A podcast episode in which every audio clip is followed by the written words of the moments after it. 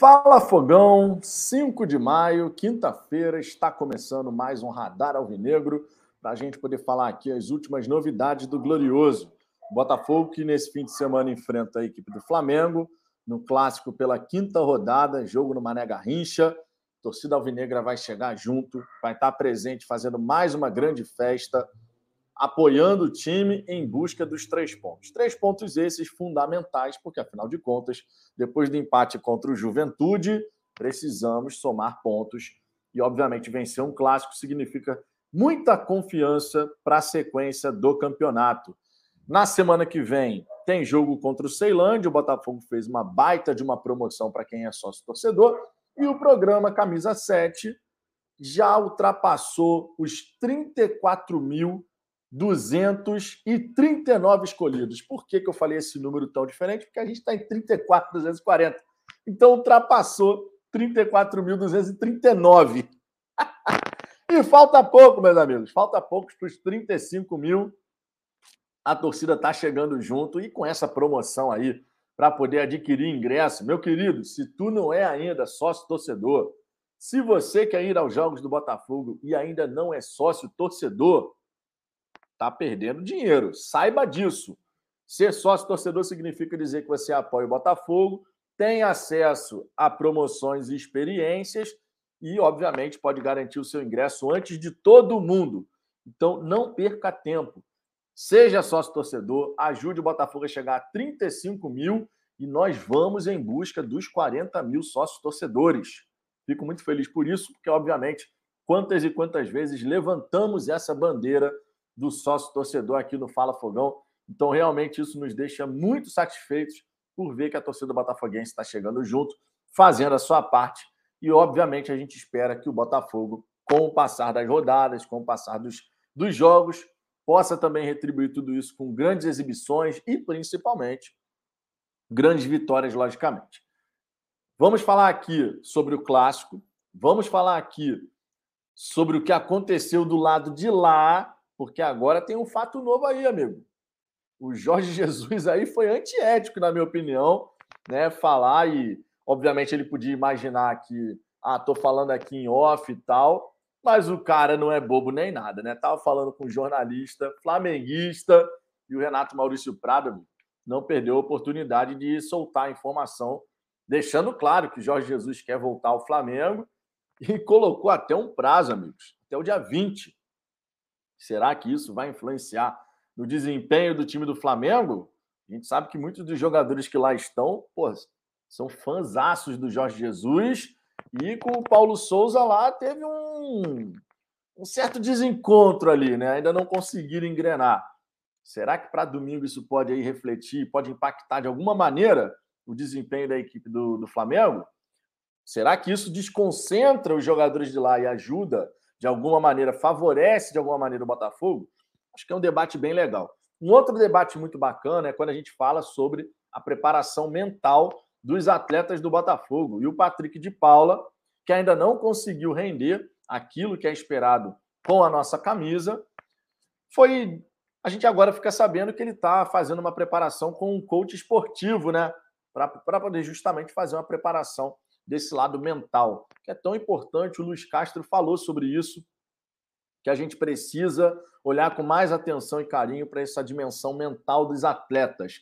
Quando a dimensão está bem trabalhada, parte técnica, física e tática, ela fica mais fácil de ser desenvolvida. Também é um ponto bem bacana para a gente falar.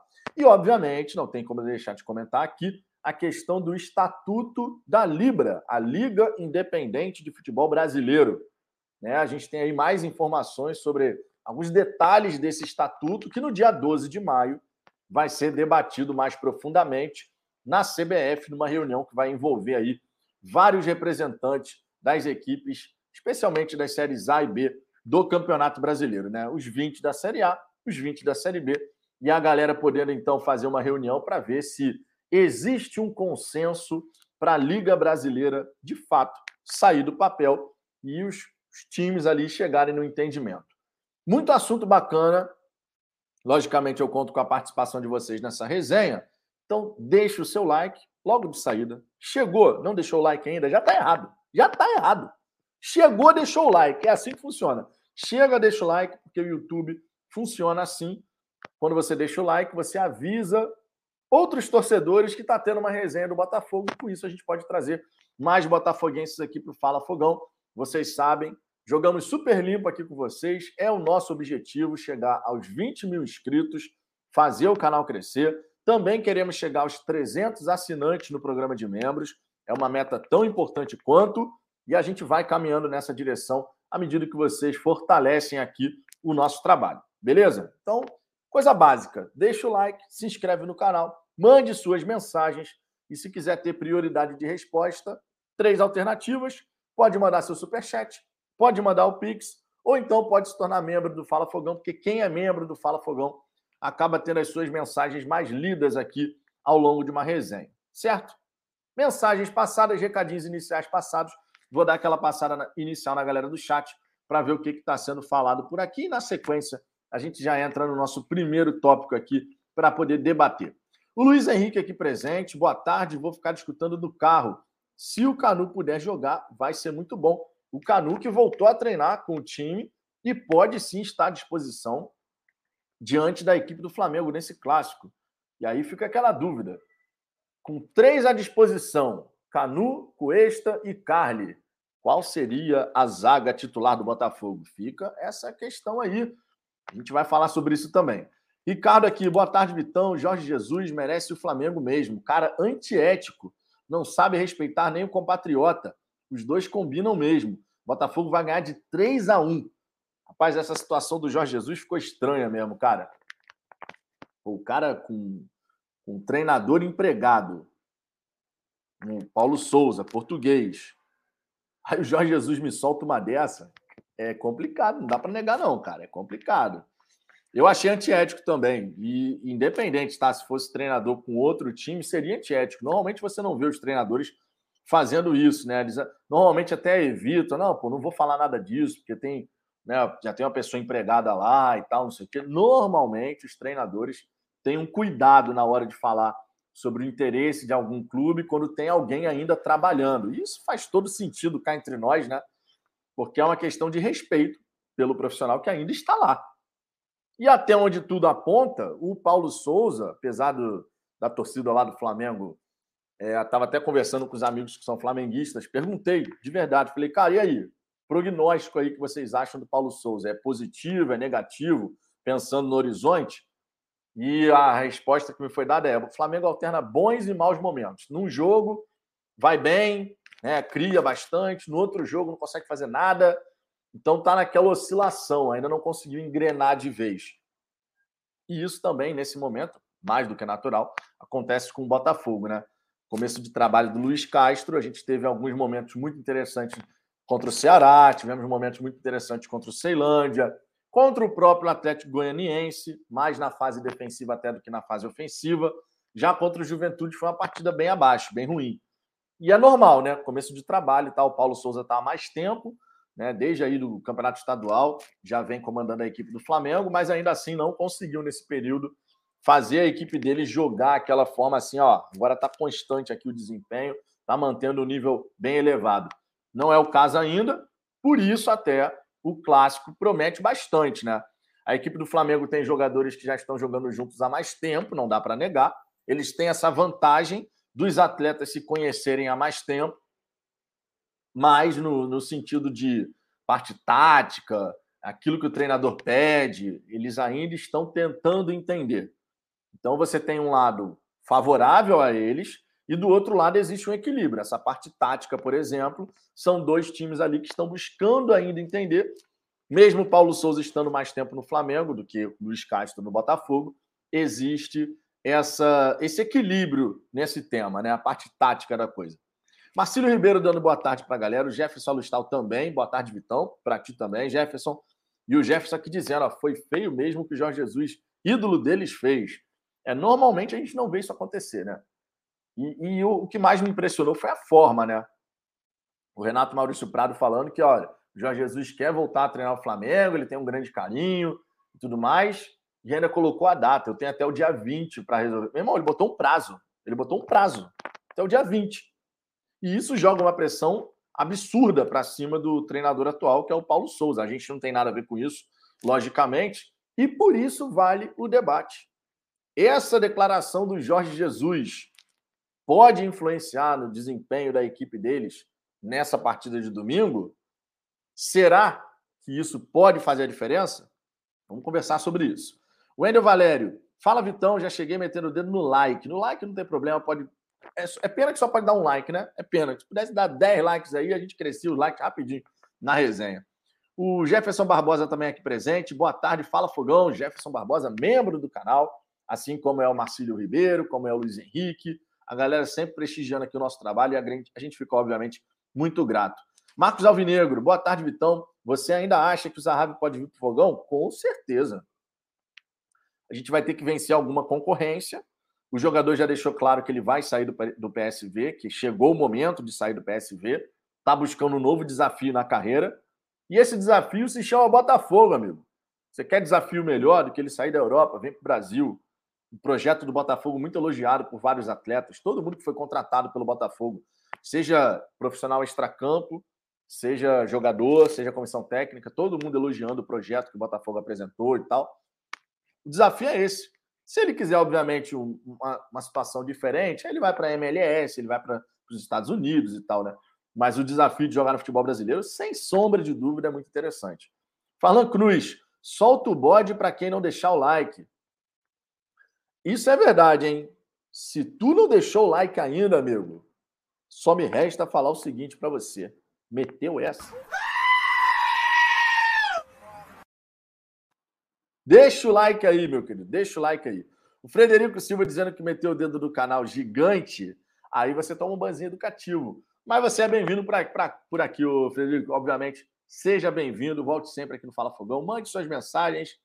Mas sempre lembrando, a gente leva na esportiva essa brincadeira aí, mas lembre-se, temos mulheres e muitas vezes crianças que acompanham a resenha. Então, cuidado naquilo que vocês vão escrever aí no chat, certo? Isso é um pedido especial que a gente faz aqui. A gente leva na esportiva, a gente brinca aqui mas é sempre importante lembrar disso. Temos mulheres e crianças aí também participando da resenha. Por exemplo, Eleonora. Eleonora, que é membro aqui do Fala Fogão também. É membro ou membra, né, Eleonora? Porque membra existe. Membro existe. Mas a Eleonora já falou, eu sou membro do canal. E a Eleonora sempre presente aqui. Salve, Vitor. Salve, salve para ti também. Fala Cruz, aqui presente. O Sérgio Aloysio. A zaga do Flamengo é muito fraca. O Botafogo tem que aproveitar isso. A, a zaga do Flamengo está instável isso é um fato, não dá para negar. Né? São três, três jogos de Libertadores seguidos com gol contra. O Arão, de vez em quando, está tendo que jogar na zaga. O Pablo agora saiu machucado. Enfim, os caras estão tendo problemas ali no setor defensivo. E o número de, de gols sofridos, a dificuldade de manter resultados, também acaba apontando nessa direção. Rodrigo Amores, Vitão, domingo vamos fechar o caixão do Paulo Souza, 3 a 0 e fogão nas cabeças. Pô, seria lindo um 3 a 0 Seria lindo, hein? Vinícius Dantas, boa tarde, galera. Fala, Vitão. Fala. Leonora rindo que nesta semana a crise está do outro lado. Jorge Jesus não tem ética nenhuma. Para um cara com o gabarito dele fazer isso, é deprimente. É surpreendente, com certeza, e deprimente dá para falar mesmo. Porque ele teve a chance de continuar no Flamengo, ele até falou sobre isso, né? mas ele falou que a pandemia arrasou ele, porque ele ficou sozinho no Brasil e tal, e quis voltar para a Europa. Beleza, obviamente, está no direito dele voltar para a Europa, mas fazer isso com um companheiro de profissão empregado é realmente complicado, né? Totalmente antiético, não tem outra maneira de falar sobre essa situação. O Jefferson Matos vai ser canu, o Carlos não treina bem. É, esse ponto do Carlos não treinar como joga, a gente sabe, né? A gente sabe, a gente sabe. O, a Eleonora, o mais engraçado, Vitor, foi a declaração do Chamusca. Não, cara, isso daí foi. isso daí não é real, não, cara. Isso daí não é real, não, cara. Ignora essa parte aí. Ignora essa parte aí. Marcelo Chamusca, esse aí nunca mais entra no Botafogo. Ainda bem. Ainda bem. É, deixa eu ver aqui. O Vantuil Linhares, fogão tá ferrado. O bombado é ladrão e costuma roubar o fogão. Falando do Daronco aqui como os dirigentes do Fogão deixaram esse. Que isso, rapaz? O cara está irritado aqui na forma de falar. Todo mundo sabe que o bombado vai roubar o Fogão. Cara, eu não estou preocupado com a arbitragem, eu estou preocupado em ver o Botafogo jogar futebol. Se a gente jogar futebol, a gente se aproxima de um resultado positivo. Se a gente entrar em campo para só se defender, ficar com medo de jogar, aí não vai dar certo. Entendeu? Então, não estou preocupado, sinceramente, com a arbitragem. Claro que a gente sabe que o Daronco já errou inúmeras vezes, mas não dá para a gente ficar, antes de o da bola rolar, ficar preocupado com isso. A gente tem que preocupar em ver o Botafogo jogar futebol. Entrar para ter coragem para jogar futebol.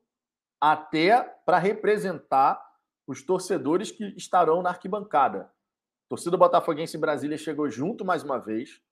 Vai ter um grande público, né? Parte do, a parte de ingressos do Botafogo sobrou ali. A, a empresa lá colocou meuingresso.com, se não me engano, que é a empresa, colocou mais alguns, alguns ingressos à disposição, né? Só ingresso inteiro agora para poder ser, ser vendido e tal. Mas vai ter um grande público de botafoguense lá no Mané Garrincha. Então o time tem que jogar futebol, cara. A gente tem que parar de ficar de antemão, ficar preocupado só com a arbitragem. A nossa preocupação tem que ser ver o time jogar bem, jogar para ganhar, jogar com coragem. Porque se você entra em campo com coragem e você busca jogar futebol, busca agredir o seu adversário, você se aproxima de um resultado positivo. O grande X da questão, por que, que muito botafoguense tem sempre essa coisa de falar da arbitragem antes do jogo começar? Tudo bem, em inúmeras oportunidades a gente já viu a arbitragem errar. Sim, em inúmeras oportunidades. Mas isso também está muito atrelado pela forma como o Botafogo se comportava nos clássicos, de tentar ganhar o jogo com uma bola. Meu irmão, qualquer erro da arbitragem quando tu tenta jogar por uma bola pode ser fatal. Agora, se você entra para jogar bola, se você entra para atacar o seu adversário também, entra para jogar o jogo, você pode agredir, você pode conseguir chegar ao gol em mais oportunidades.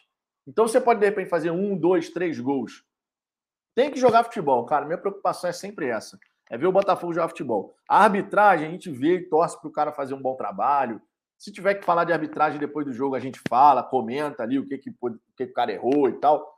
Mas o foco inicial não pode ser esse. O foco inicial tem que ser: o Botafogo tem que jogar buscando resultado, para não tentar, para não ficar dependendo de uma única bola. Porque aí, se você depende de uma única bola, qualquer erro, qualquer erro do árbitro pode ser fatal. Felipe Costa. Os jogadores do Flamengo vão fazer corpo mole domingo para mandar o técnico embora e contratar o Jorge Jesus. Cara, eu não vou falar que isso vai acontecer, mas eu estou muito curioso em relação à postura dos atletas, que a gente sabe que os atletas do Flamengo que estão lá desde 2019, né, gostam muito do Jorge Jesus, mas muita coisa e não gostam tanto assim a priori do Paulo Souza.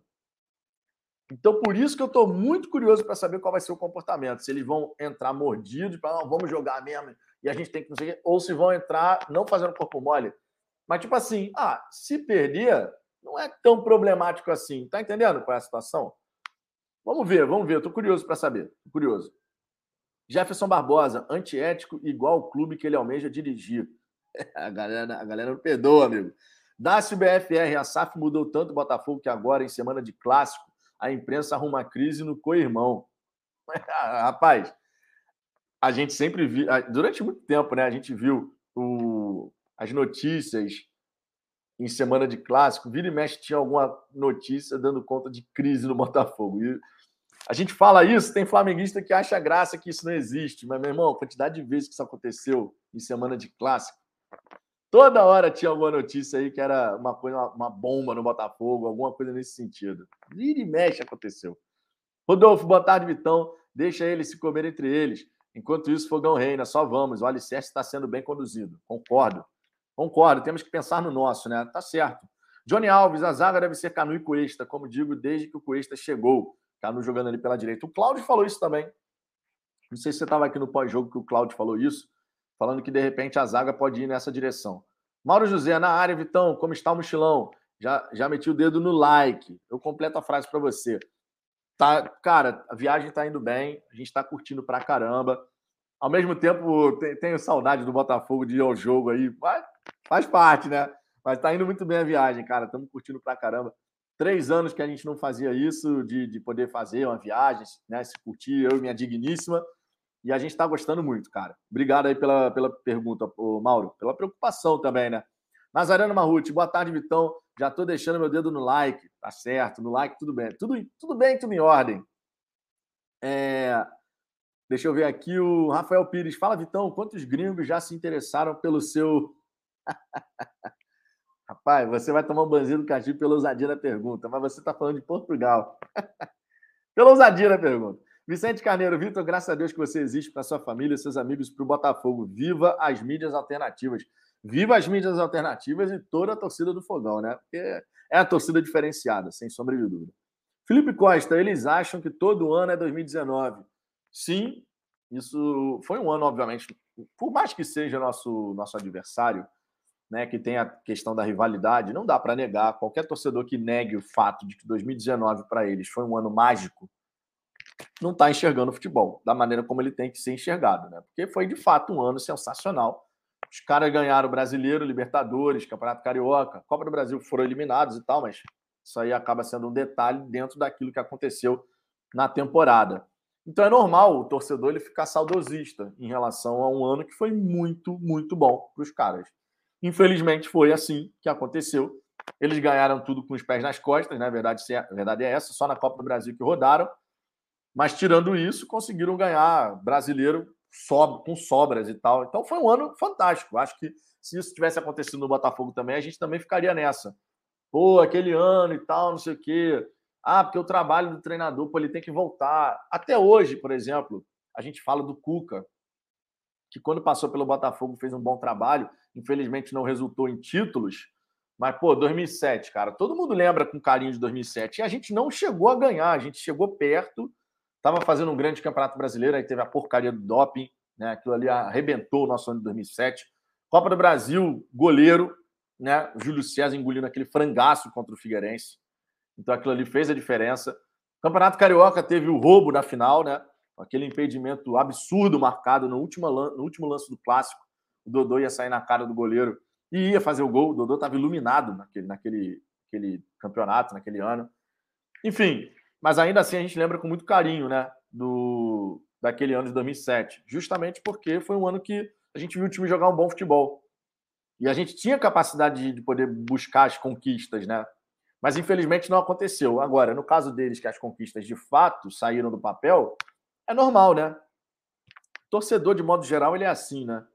Ele guarda aquelas recordações e quando alguma coisa não está saindo, aí você busca no passado qual foi o último momento que você se sentiu em relação a um treinador que fez um grande trabalho. Então é normal. Agora, o que não é normal, ou pelo menos não é ético, é fazer o que o Jorge Jesus fez, né?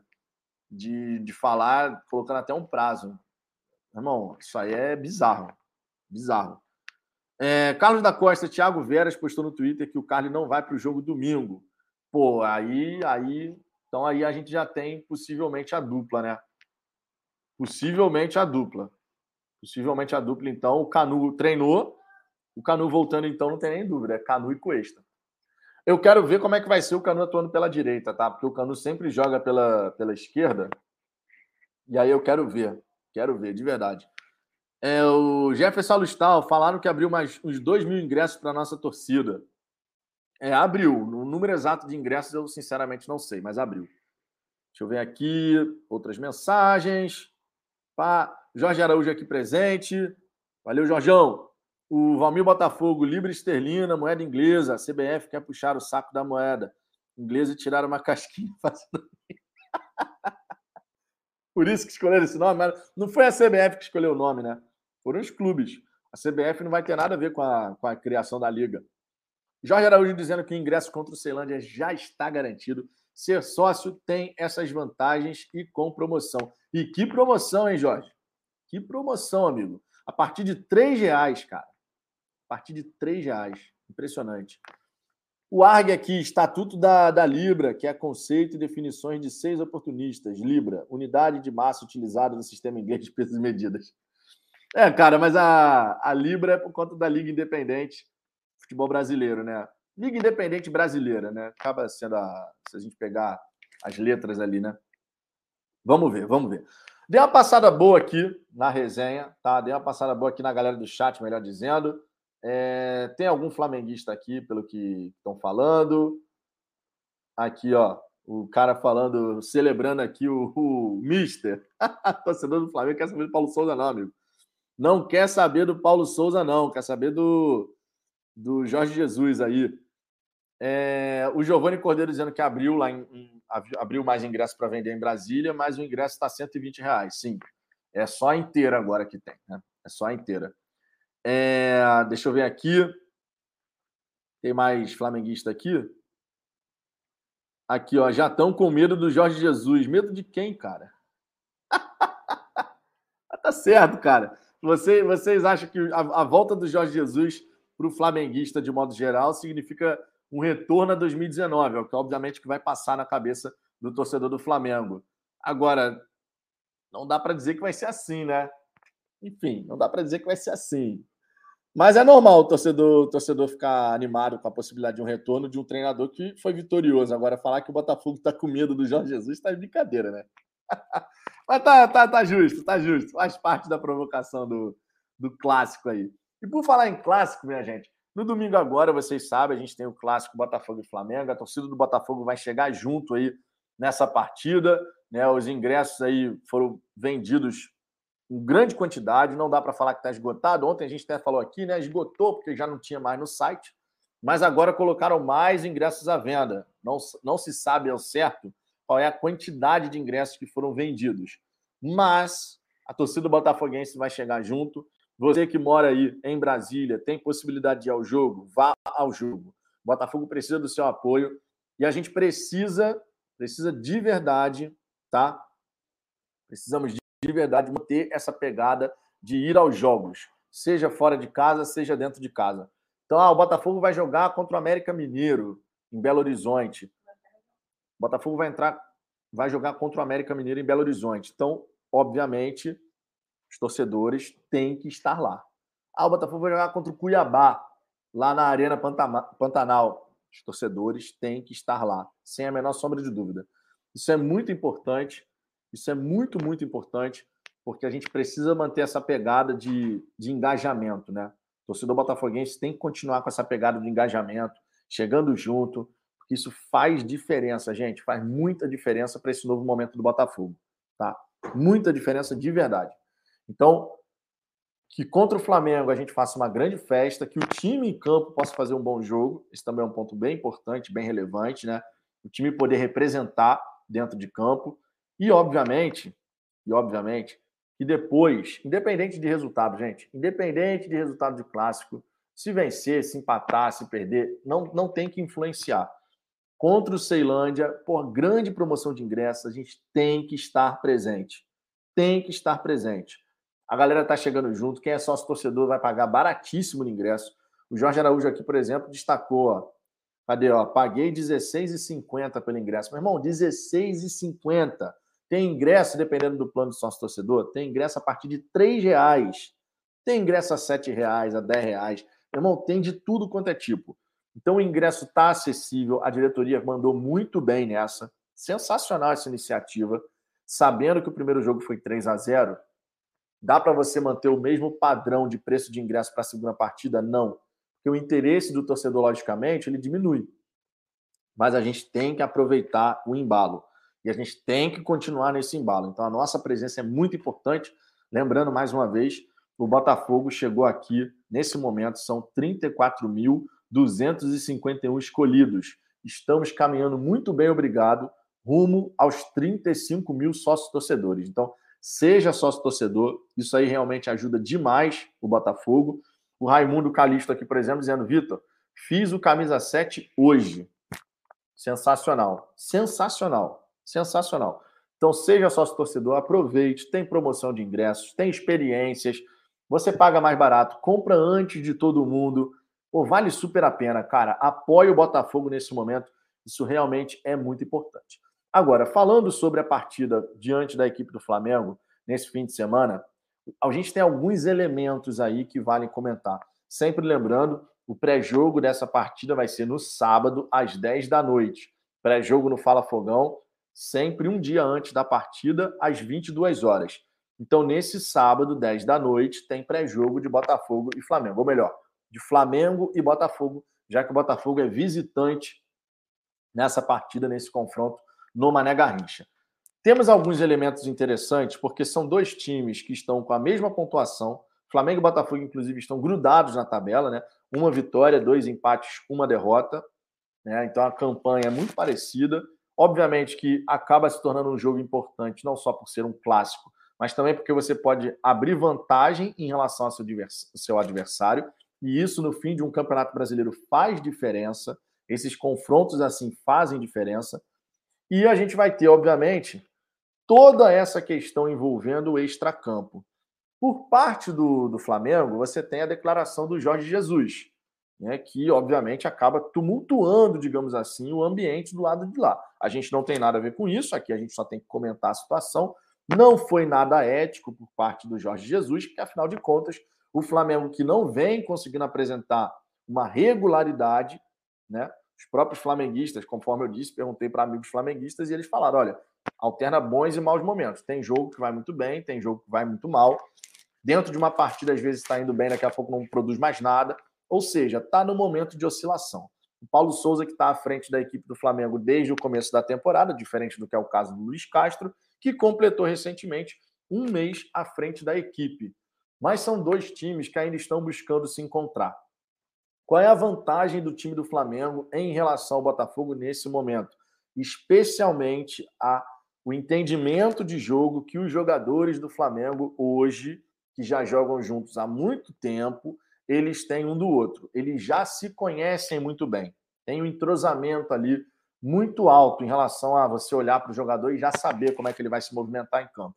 Isso gera uma certa vantagem, não dá para negar, Tá? Só que do outro lado você tem a parte tática. E na parte tática, tanto o Botafogo quanto Flamengo não se encontraram ainda definitivamente.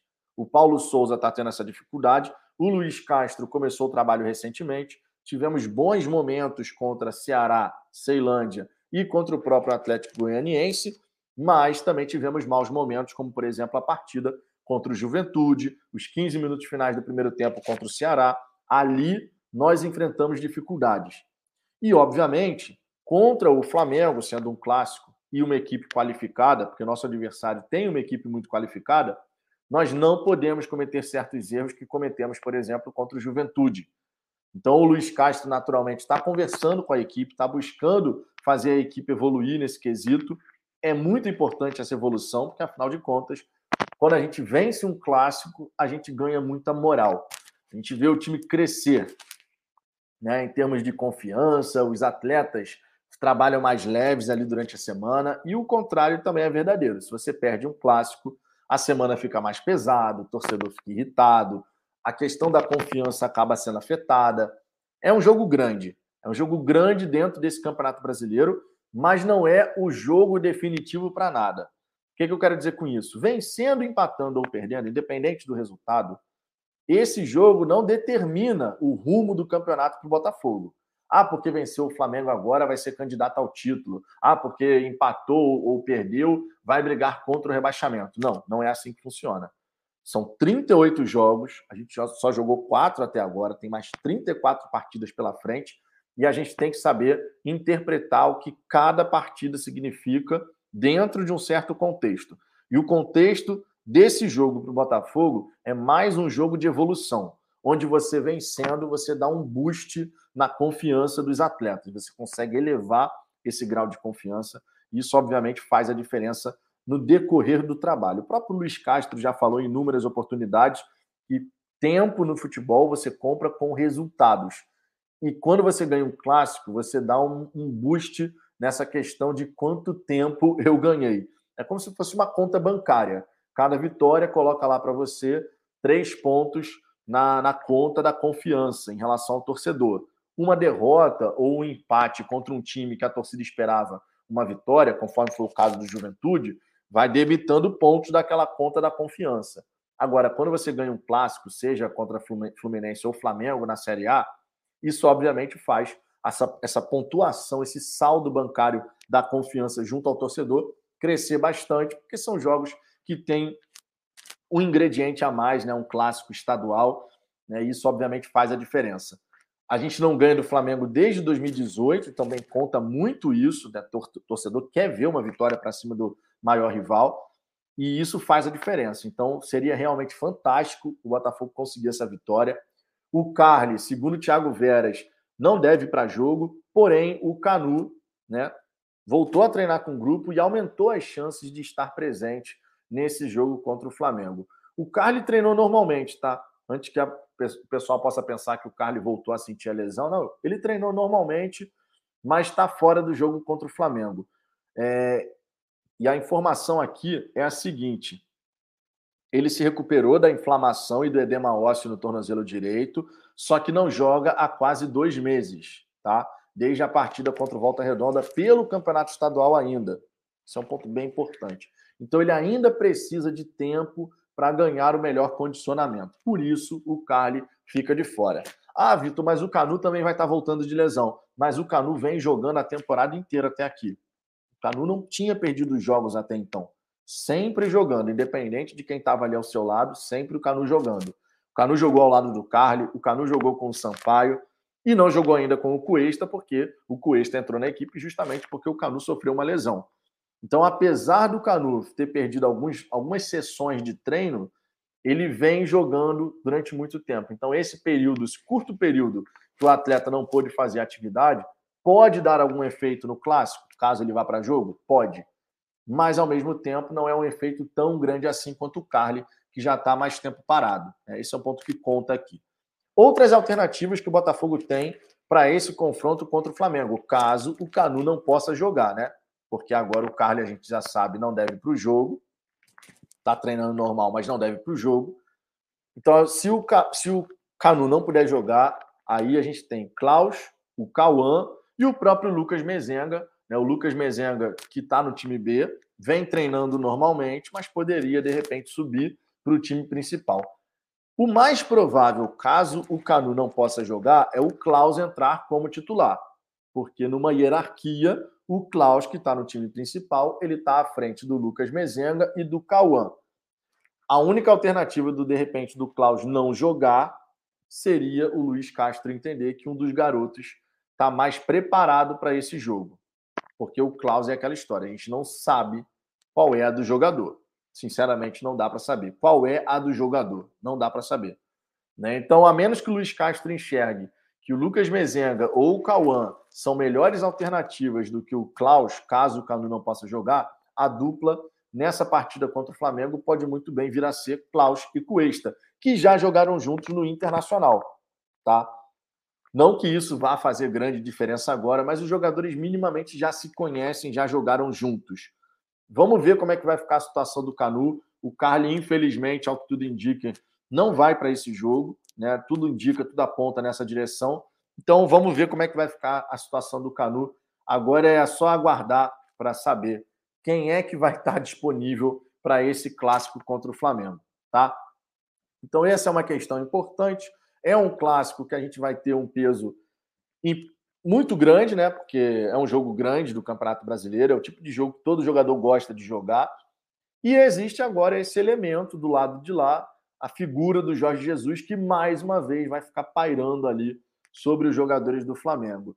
Será que isso vai influenciar o desempenho dos atletas? Será que os jogadores, sabendo que tem a possibilidade do Jorge Jesus voltar, não é nem questão de fazer corpo mole, mas será que eles vão se empenhar tanto, tanto, tanto para poder colocar em prática tudo aquilo que o Paulo Souza está tentando e ainda não conseguiu implementar?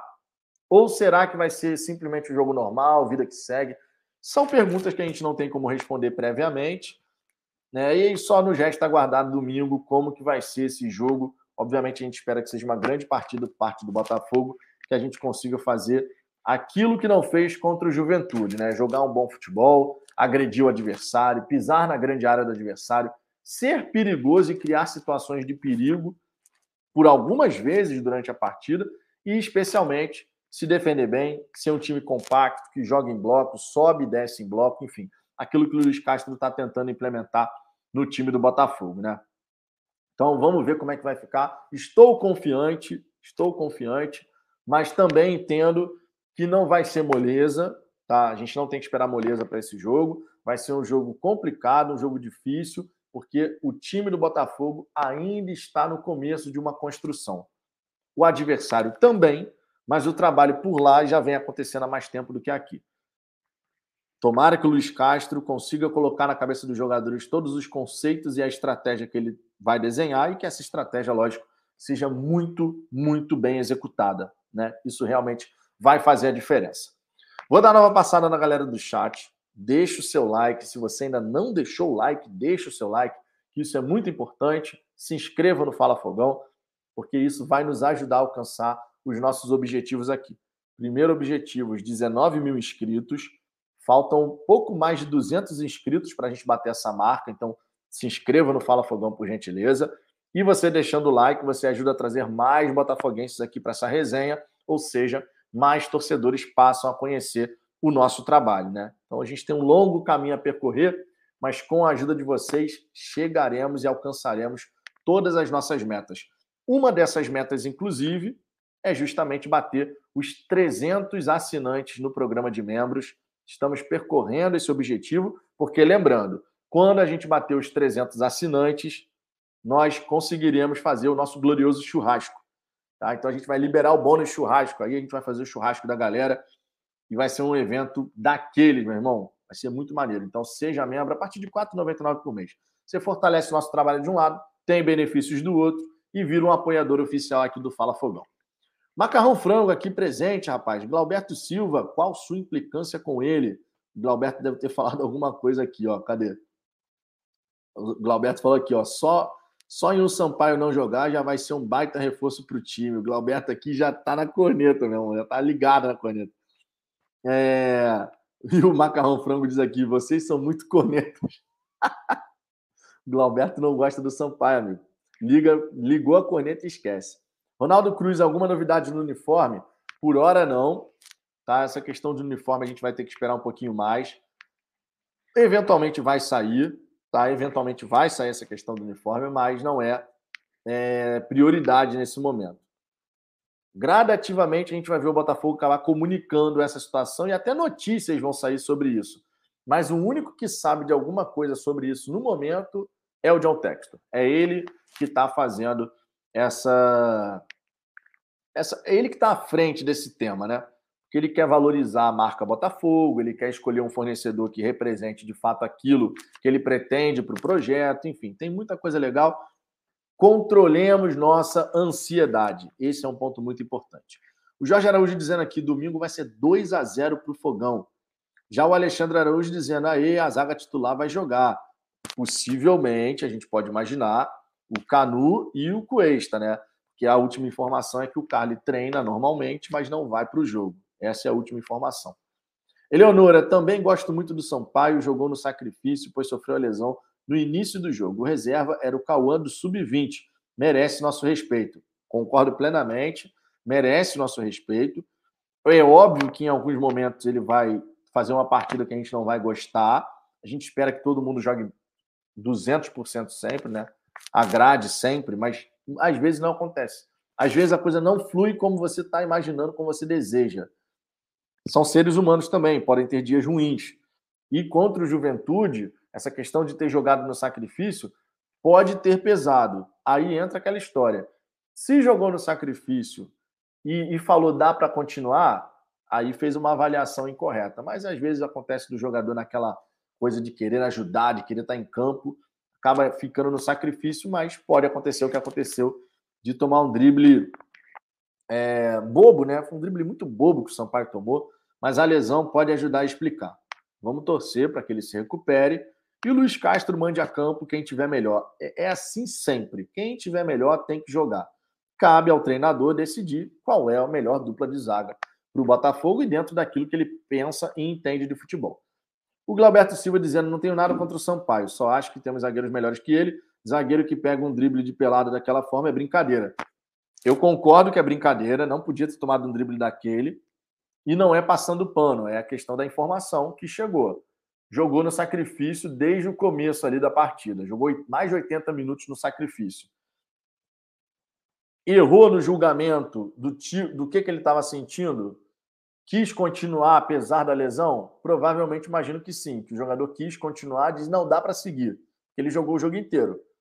Só que a lesão ali pode ter prejudicado.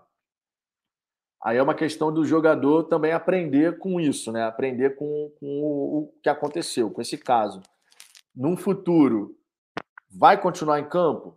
Acredito que não. Acredito que tendo alternativa no banco, ele vai falar, cara, não, não vai dar, não vou conseguir continuar. Pode acontecer dessa maneira. Jorge Araújo, Vitão.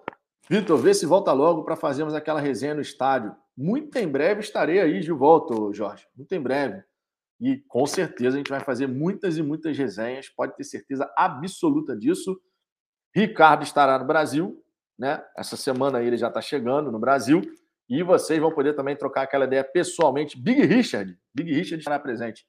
E aí vocês vão poder trocar aquela ideia. Mas certamente, quando eu votar, Jorge, isso aí é fato. Eu, você, Cláudio, Luiz Henrique e toda a galera do Fala Fogão, Rafael Yazawa, tem o Júnior Rodrigues, o Marcelo Espíndola, Alexandre Mussatia, enfim, toda a galera aí que está presente, Júlio César, glorioso Júlio César, Sérgio Leal também esteve presente ali. Então, cara, vamos trocar muitas e muitas ideias ainda, vocês podem ter certeza. Pode ter certeza. Eu gosto pra caramba disso. Cleiton Ribeiro, antes de mais nada, né? Peraí. Peraí, que foi o primeiro superchat aqui dessa tarde. Temos que celebrar o superchat. Esse superchat aqui vai ser pago com John John. John John na área para você, Jorge. John John John John John John John. John John John John John John John John John John John John.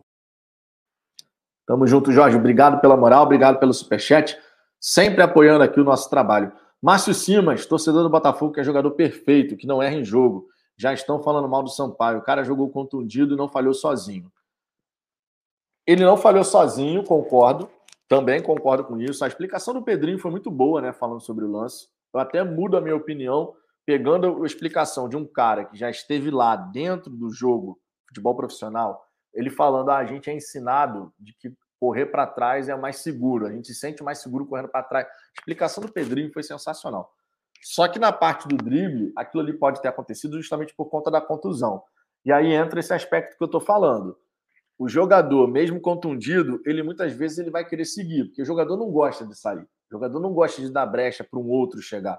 Tanto é que o Canu, mesmo com a lesão muscular, sabendo que o Cuesta ia entrar na vaga dele contra o Atlético Goianiense, ele, ele tentou continuar, ele tentou seguir. Então é normal o jogador que normalmente já atua até com dores, dor aqui, dor ali, é muito difícil um atleta profissional não ter dor.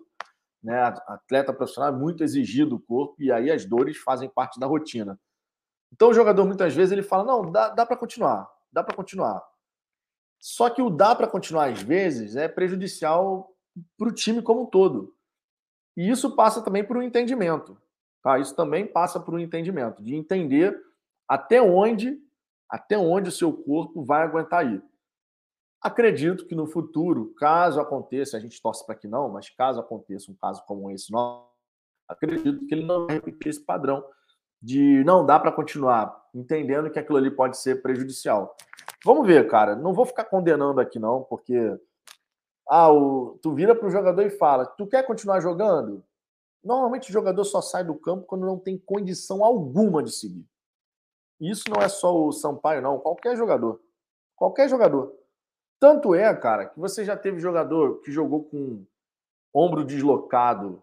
Ah, deslocou o ombro, colocou no lugar. Uma dor desgraçada, meu irmão. Mas tá lá, tá jogando ainda. Foi pro jogo, botou a proteção e vamos embora, vamos continuar. Normalmente, é, é, o atleta de futebol é, é muito difícil dele sair porque ele sentiu alguma coisa pequenininha. Se ele sente que dá para continuar, ele vai buscar continuar. E isso vale para todo mundo, cara. Eu, pelo menos, não costumo ver jogador de futebol porque tomou uma pancada. Tipo, tomou uma pancada, tá doendo, tá. Vai, pra, vai continuar? Não, dá para continuar. Pelo menos tenta ali mais uns 15, 20 minutos e tal. Então isso é normal, não vou ficar condenando o atleta por conta disso, não. É uma questão agora de, no futuro, a própria comissão técnica reavaliar a decisão. Né? Reavalia a decisão. Ah, naquele jogo acabou não, não, não, não, não funcionando. É melhor manter? Não. Tira por segurança. Acho que a própria comissão técnica também passa pelo aprendizado das situações, né? Normal. É, deixa eu ver aqui outras mensagens. O Pedro Lucas. Canu e Cuesta vai ser a dupla ideal para a temporada. Os dois têm uma saída de bola melhor que a do Sampaio. Eles dois têm tudo para se firmar agora. É, por linhas tortas a gente vai poder testar, né? Por linhas tortas.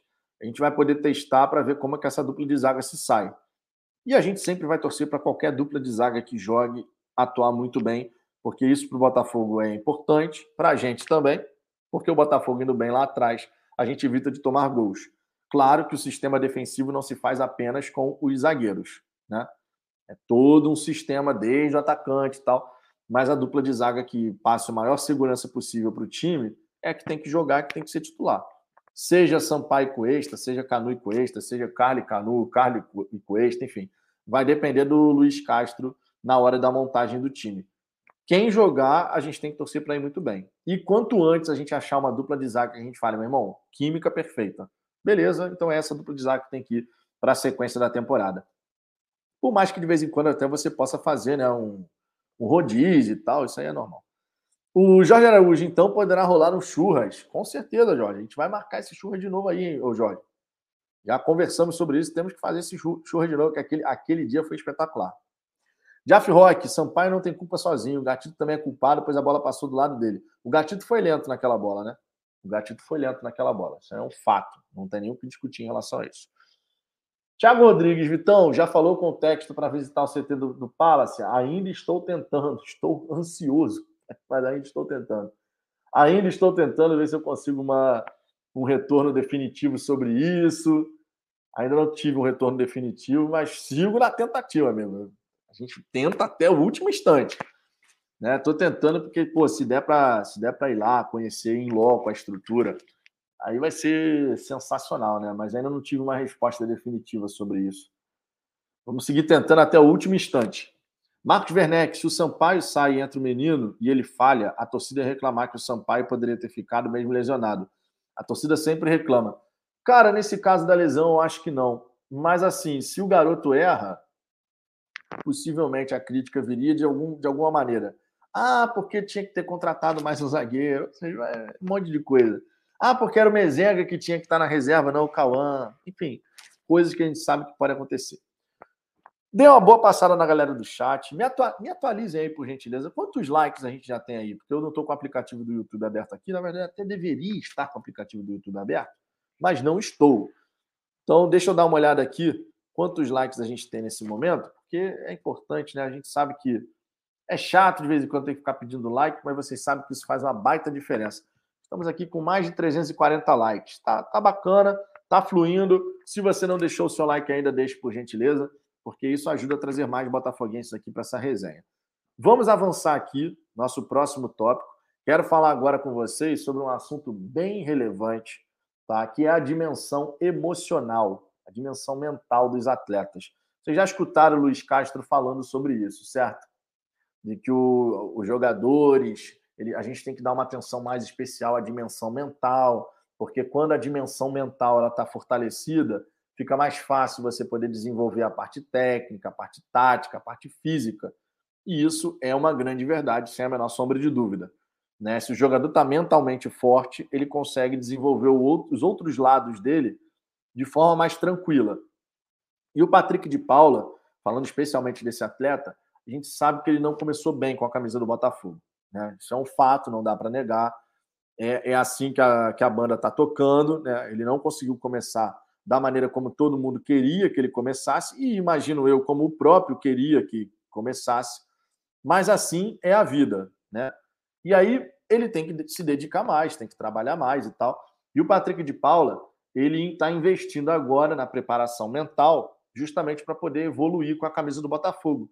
E agora ele está fazendo um acompanhamento com um coach esportivo, ou seja, alguém que vai ajudar o atleta a lidar, de repente, até com as próprias inseguranças que o Patrick de Paula tem. Por que, que eu falo inseguranças? Pô, um jogador que foi comprado por 33 milhões de reais vai ter insegurança? Cara, justamente por ele ter sido comprado por 33 milhões de reais, que essas inseguranças podem acontecer. A questão de querer corresponder o mais rápido possível, dado o investimento que foi feito nele, a questão da mudança de um clube para o outro é uma nova realidade. Ele sai do Palmeiras, vem para o Botafogo. No Botafogo, a ideia é que ele tivesse o peso de um protagonista, diferente do que estava acontecendo no Palmeiras. O jogador começou muito bem no Palmeiras e depois teve uma queda. Tanto é que em 2020 ele foi grande destaque de semifinal e final de Libertadores. Marcou o gol do pênalti que deu o título paulista em cima do Corinthians a favor do Palmeiras. Foi ele que cobrou a última penalidade. Porém, porém, depois de um grande começo, onde até o Benfica de Portugal chegou a fazer uma proposta de 10 milhões de euros ao, ao, ao Palmeiras, o Patrick de Paula ele acabou, né, talvez se deslumbrando com a, o sucesso repentino, e isso é comum de acontecer na cabeça de jovens, por conta do sucesso repentino, o Patrick de Paula ele meio que se deslumbrou, acabou errando fora de campo, pisando na bola, e isso pesou na, na trajetória, na sequência da trajetória dele lá pelo Palmeiras. Então são várias as possibilidades de insegurança que isso pode gerar num atleta, ainda mais um atleta jovem. O Patrick de Paula ele tem 22 anos de idade. E eu acho muito bacana, particularmente falando, que o jogador ele tenha buscado também por conta própria investir na sua preparação mental. Né? Você ter força mental, uma mentalidade vencedora, você conseguir lidar com as suas inseguranças e tudo mais. O Botafogo, ele tem psicólogo, tá? Deixando bem claro. O Botafogo ele tem um psicólogo que faz um trabalho com toda a equipe, que busca, por exemplo, identificar situações de jogo onde um atleta errou determinada escolha para auxiliar que no futuro ele consiga fazer da melhor forma. Então o Botafogo ele tem psicólogo, mas são trabalhos diferentes, tá? Psicólogo lá no Botafogo ele faz um trabalho voltado para um lado e o Patrick de Paula buscando por conta própria um coach esportivo, ele está buscando fazer um outro tipo de trabalho, tá? Coach é uma coisa, psicólogo é outra, tá? Então tem as vertentes aí da galera que ajuda a trabalhar a mente.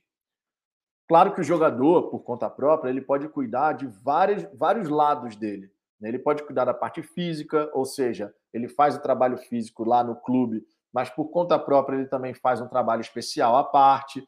Então tem vários atletas que fazem isso.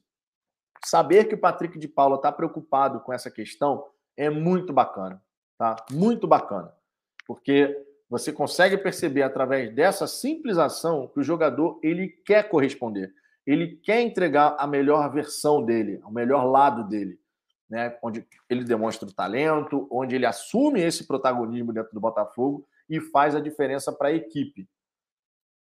Repito, é um jovem de 22 anos que começou muito bem a carreira, depois teve uma queda, agora foi comprado por 33 milhões de reais, com o peso de ser protagonista.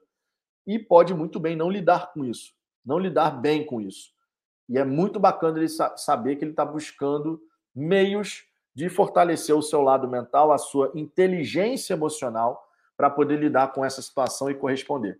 Que isso funcione, que ele consiga fazer, né, encontrar o seu equilíbrio, primeiro com si próprio e depois também pensando no todo, porque dessa forma o jogador vai crescer. Talento ele tem.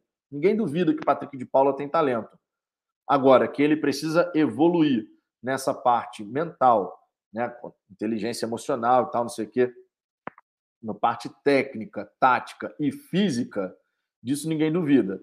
Cuidando da saúde mental, cuidando desse lado emocional, as outras vertentes podem evoluir, conforme o próprio Luiz Castro comentou. Então, realmente muito bacana, a gente tem que aplaudir, tem que elogiar, porque isso faz a diferença, tá? Parece que é uma coisa qualquer, mas não é. Ele poderia muito bem, ah, tô aqui mesmo, tenho um contrato de três anos aí, pelo menos, então não estou preocupado com isso, não. O meu tá garantido. Ele poderia agir dessa. É correto? Não, mas ele poderia simplesmente falar: vou fazer o trabalho aqui com o Botafogo e só. Não vou buscar fazer nada por fora, por conta própria, não. Fazer só aqui e tá bom. Então, a gente tem que elogiar, porque não é qualquer atleta que busca isso. E é interessante ver o Patrick de Paula tomando essa atitude. A Eleonora aqui, inclusive, eu achei admirável essa atitude do Patrick de Paula. É, esse é um ponto bacana mesmo. Tivemos aqui o Irã Sal, mandando aqui o, o superchat. Vou até jogar aqui a mensagem do Irã na tela. Ó. Já comprei ingresso para o jogo contra o Ceilândia, leste inferior. Cara, cheguem junto contra o Ceilândia. Vocês sabem que eu só não estarei nesse jogo porque eu estou viajando. Meu lugar no estádio Newton Santos. Quando eu estou aí, sem sombra de dúvida, vai ter jogo no Botafogo? Estarei no Newton Santos. Não, estar, não estarei ainda no Rio de Janeiro, então não tem como ir ao jogo, logicamente. Ainda não inventaram a tecnologia da materialização não consigo me materializar num ponto depois voltar para cá, mas vão ao jogo, cara. A gente tem que continuar nessa pegada. Tem uma promoção sensacional de ingressos para essa partida aí contra o contra o Ceilândia. Ah, foi 3 a 0 o primeiro jogo, tá decidido. Sim, tá decidido. A gente tá com a classificação para lá de encaminhada. Mas a gente tem que estar tá lá, porque isso tem que virar um hábito. E o hábito é aquela coisa, é sempre que possível você tá repetindo aquilo ali. Não é só ir ao estádio quando é conveniente. Existe uma diferença entre ir ao estádio quando é conveniente e ir ao estádio sempre que possível. Há uma grande diferença. Nem sempre vai ser possível você ir ao estádio, mas sempre que for possível, esteja lá. Esse é o pensamento, porque a gente jogando junto, a gente realmente abraçando e tornando isso uma coisa comum, o normal da torcida do Botafogo vai ser estar no estádio Newton Santos. Vai ser o normal vai ser a gente falar, é, são os 30 mil de sempre, né? Antes a gente falava 7, 8 mil, mas a gente tem que chegar nesse nível de falar, são os 30 mil de sempre, ou seja, o estádio está sempre cheio. Isso vai ser muito bom para o Botafogo, para a marca Botafogo e para o fortalecimento do projeto, né? Porque é uma forma da gente apoiar e mostrar que a gente está com os caras, a gente acredita no que está sendo feito. Pedro Henrique, já comprei para leste superior, só paguei 10 reais sendo sócio do plano branco. Vamos para cima. É exatamente isso. Cara, a promoção de ingressos que o Botafogo fez foi uma belíssima sacada. Não dá para negar. Foi 3 a 0 o primeiro jogo. O que, que, pode acontecer com o interesse da torcida se o ingresso tivesse a 60 reais? Pô, não vou nesse jogo, que tá pesado, já tá 3 a 0 e tal. Foi uma belíssima iniciativa. Belíssima. A gente tem que, ó, aplaudir, elogiar, porque vocês sabem como é que a gente trabalha aqui. Critica quando tem que criticar, elogia quando tem que elogiar e pondera quando tem que ponderar. Sempre falo isso aqui. E nessa daí, meus amigos, nessa daí, sem a menor sombra de dúvida, é algo que a gente tem que elogiar da iniciativa da diretoria. Reduz os preços, faz uma promoção especialmente pensando em sócio torcedor, estimula a galera a se tornar sócio torcedor, porque mais do que compensa. Já cansei de fazer a conta aqui, mais do que compensa. E quando você vê ingresso a partir de 3 reais, dependendo do plano do sócio torcedor, pô, aí é brincadeira. O plano branco, o cara pagou 10 reais aí, ó. Plano branco, pagou 10 reais. Tem plano alvinegro, que é 3 reais. Tem o plano glorioso, que é o mais caro, que é de graça. Você não precisa pagar mais nada para ir ao jogo. Já pagou ali. Então tem todos os tipos aí para você escolher. E nesse momento, é sempre importante quando a gente fala do sócio torcedor trazer os números aqui. 34.267 escolhidos tá? Continua crescendo e a gente vai buscar os 35 e depois os 40 mil, sem a menor sombra de dúvida. Ó, o Carlos da Costa aqui, comprei leste superior, paguei R$ reais com plano preto. Tá vendo? R$ reais. O Diego busca aqui, 7, 8 mil não, era os 10, 13 mil, como diria o Fabiano Bandeira, nossa média. É, quando a gente fala 7, 8 mil é porque muitas vezes a gente esteve abaixo desse, desse número de 10 mil, tá? E eu falo isso com propriedade, porque várias e várias vezes eu estive no estádio com um público abaixo dos 10 mil, infelizmente. Tá? Então, por isso que eu falo aqui 7, 8 mil, porque foram várias as oportunidades durante a temporada. E lembrando, a temporada não é só o Campeonato Brasileiro. O Campeonato Brasileiro a gente realmente colocava mais público, mas a temporada envolve todo. A temporada envolve o Campeonato Carioca também. E aí, quando você mistura tudo no mesmo bolo, muitas das vezes a gente tinha um público abaixo de 10 mil. Tá? Então, por isso que eu falava, falo 7, 8 mil de sempre.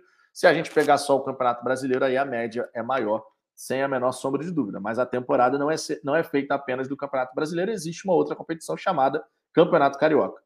Eleonora, morando longe como eu, Vitor, sai muito caro passagem, deslocamento, alimentação, hotel. Quisera eu poder ir mais. Amo estar no estádio, emoção única e ainda encontro os amigos. Sem sombra de dúvida, Eleonora, mas sempre lembrando, né? Você mora no Mato Grosso, né? Mato, é, Mato Grosso do Sul, né? Você vai poder ir contra o Cuiabá, então. Imagino que você possa ir contra o Cuiabá. Estou imaginando isso, lógico. Né? Diga aí, Leonora, contra o Cuiabá dá para você ir lá em, em, na Arena Pantanal? Tomara que sim. Que aí você vai poder ver o Botafogo de pertinho aí. Né? E vai ser realmente muito legal. O Iransá, comprei inteira por 20 reais. É, quando, quando não se é sócio torcedor, ainda assim tá muito barato, cara. 20 reais a inteira. Ó, molezinha, meu irmão. É para é pra lotar o estádio, de novo. Pedro Lucas, tem torcedores que merecem o pior Botafogo possível. Montenegro e sua corda só faz reclamar e não apoiar esse novo momento do, do clube e tem esperança para o futuro do Botafogo. Cara, nenhum torcedor merece o pior Botafogo possível. Eu entendo o que você quer dizer, tá, Pedro? Porque ah, o torcedor reclama muito e tal, não sei o quê mas nenhum botafoguense merece o pior Botafogo possível. Todo torcedor, mesmo mais corneteiro, mesmo aquele que corneta tudo, tudo que é possível cornetar, ele está fazendo isso das duas uma. Ou buscando sempre, na visão dele, o que é melhor para o Botafogo, e a alegação sempre vai ser essa. Eu quero ver o Botafogo forte, grande, vencendo sempre, ganhando todo mundo e tal. Mas aí a maneira como ele tem de fazer isso é cornetando todo mundo, cornetando tudo, e de fato tem torcedor que é assim. Cada torcedor tem o seu perfil, tá? Ou ele corneta para se proteger do próprio receio de alimentar uma certa esperança e depois aquilo ali virar uma frustração. Na minha opinião, das duas, uma. Mas o fato é, nenhum botafoguense, mesmo o mais corneteiro, merece o pior Botafogo possível. Todos nós merecemos um grande Botafogo, um Botafogo vencedor e tal. Só que temos perfis diferentes na hora de torcer. Tem o torcedor que não vai de jeito nenhum quando está no estádio. Tem o torcedor que qualquer coisa quer xingar, quer não sei o quê. Mas os dois são botafoguenses. E os dois querem ver o Botafogo vencendo a partida. Mas são perfis diferentes. Da mesma maneira, vai ter o torcedor que ele é mais ponderado, vai ter o torcedor que é mais paciente, vai ter o torcedor que no, prime... no primeiro sinal de dificuldade ele vai virar as costas, mas continua olhando assim. Ele vira, vira as costas, mas sabe aquela, eu não vou mais ver nada não, então, isso aqui. Passou 30 segundos, ele já está assim, ó, olhando assim. Então tem vários perfis. E isso não é exclusivo da torcida do Botafogo, logicamente. Né? Todo torcedor de qualquer time é assim. Agora, algumas torcidas têm mais um perfil, mais outro perfil, um perfil mais confiante, otimista, um perfil mais ressabiado, mas toda torcida tem esse tipo de torcedor. Então, o torcedor, de modo geral, ainda mais o botafoguense, não merece o pior Botafogo, independente de ser corneteiro ou não. Agora é óbvio, quem não é corneteiro não vai curtir. Quem não é corneteiro vai falar, cara, meu irmão, tu só sabe reclamar. E isso vai acontecer, porque no debate de futebol é normal isso acontecer. Mas todo botafoguense quer a mesma coisa, que é um Botafogo forte e vencedor. Disso aí eu não tenho a menor sombra de dúvida, só que as pessoas enxergam caminhos diferentes para chegar lá, tá? Júnior Maioli, Vitão, essa iniciativa do Botafogo com os ingressos da Copa do Brasil mostra como essa diretoria está ouvindo o torcedor e o torcedor está respondendo de maneira positiva. Pô, cara, isso aí eu assino embaixo, Júnior. Assino embaixo. Torcida do Botafogo está realmente vendo a diretoria escutar, o que é muito legal. Quando você vê que a diretoria escuta, tipo assim, em outros tempos, de repente, não teria promoção de ingresso para essa partida contra o Ceilândia. De repente, a gente teria, independente do primeiro jogo ter sido praticamente liquidado, né, a fatura aí, a gente teria o preço normal. E a diretoria entendendo, cara, se colocar o preço normal, o torcedor não vai, porque o jogo está decidido já. É eliminatória, 3 a 0 Meu irmão, se o Botafogo conseguir perder para o Ceilândia de três ou mais gols, é o caos. É o caos. É do futebol? Pode acontecer? Porra, pode. Mas vamos combinar? A probabilidade disso acontecer é muitíssimo baixa, mas é uma parada assim de 0,00. Bota aquele bando de zero assim, infinito, e lá no final bota um. Praticamente infinito, né? E no final só bota um. É, é a chance do Ceilândia reverter o cenário, porque o time do Ceilândia é muito fraco. E o jogo no Rio de Janeiro é para constar. Foi 3 a 0 no primeiro, podia ter sido 5, 6.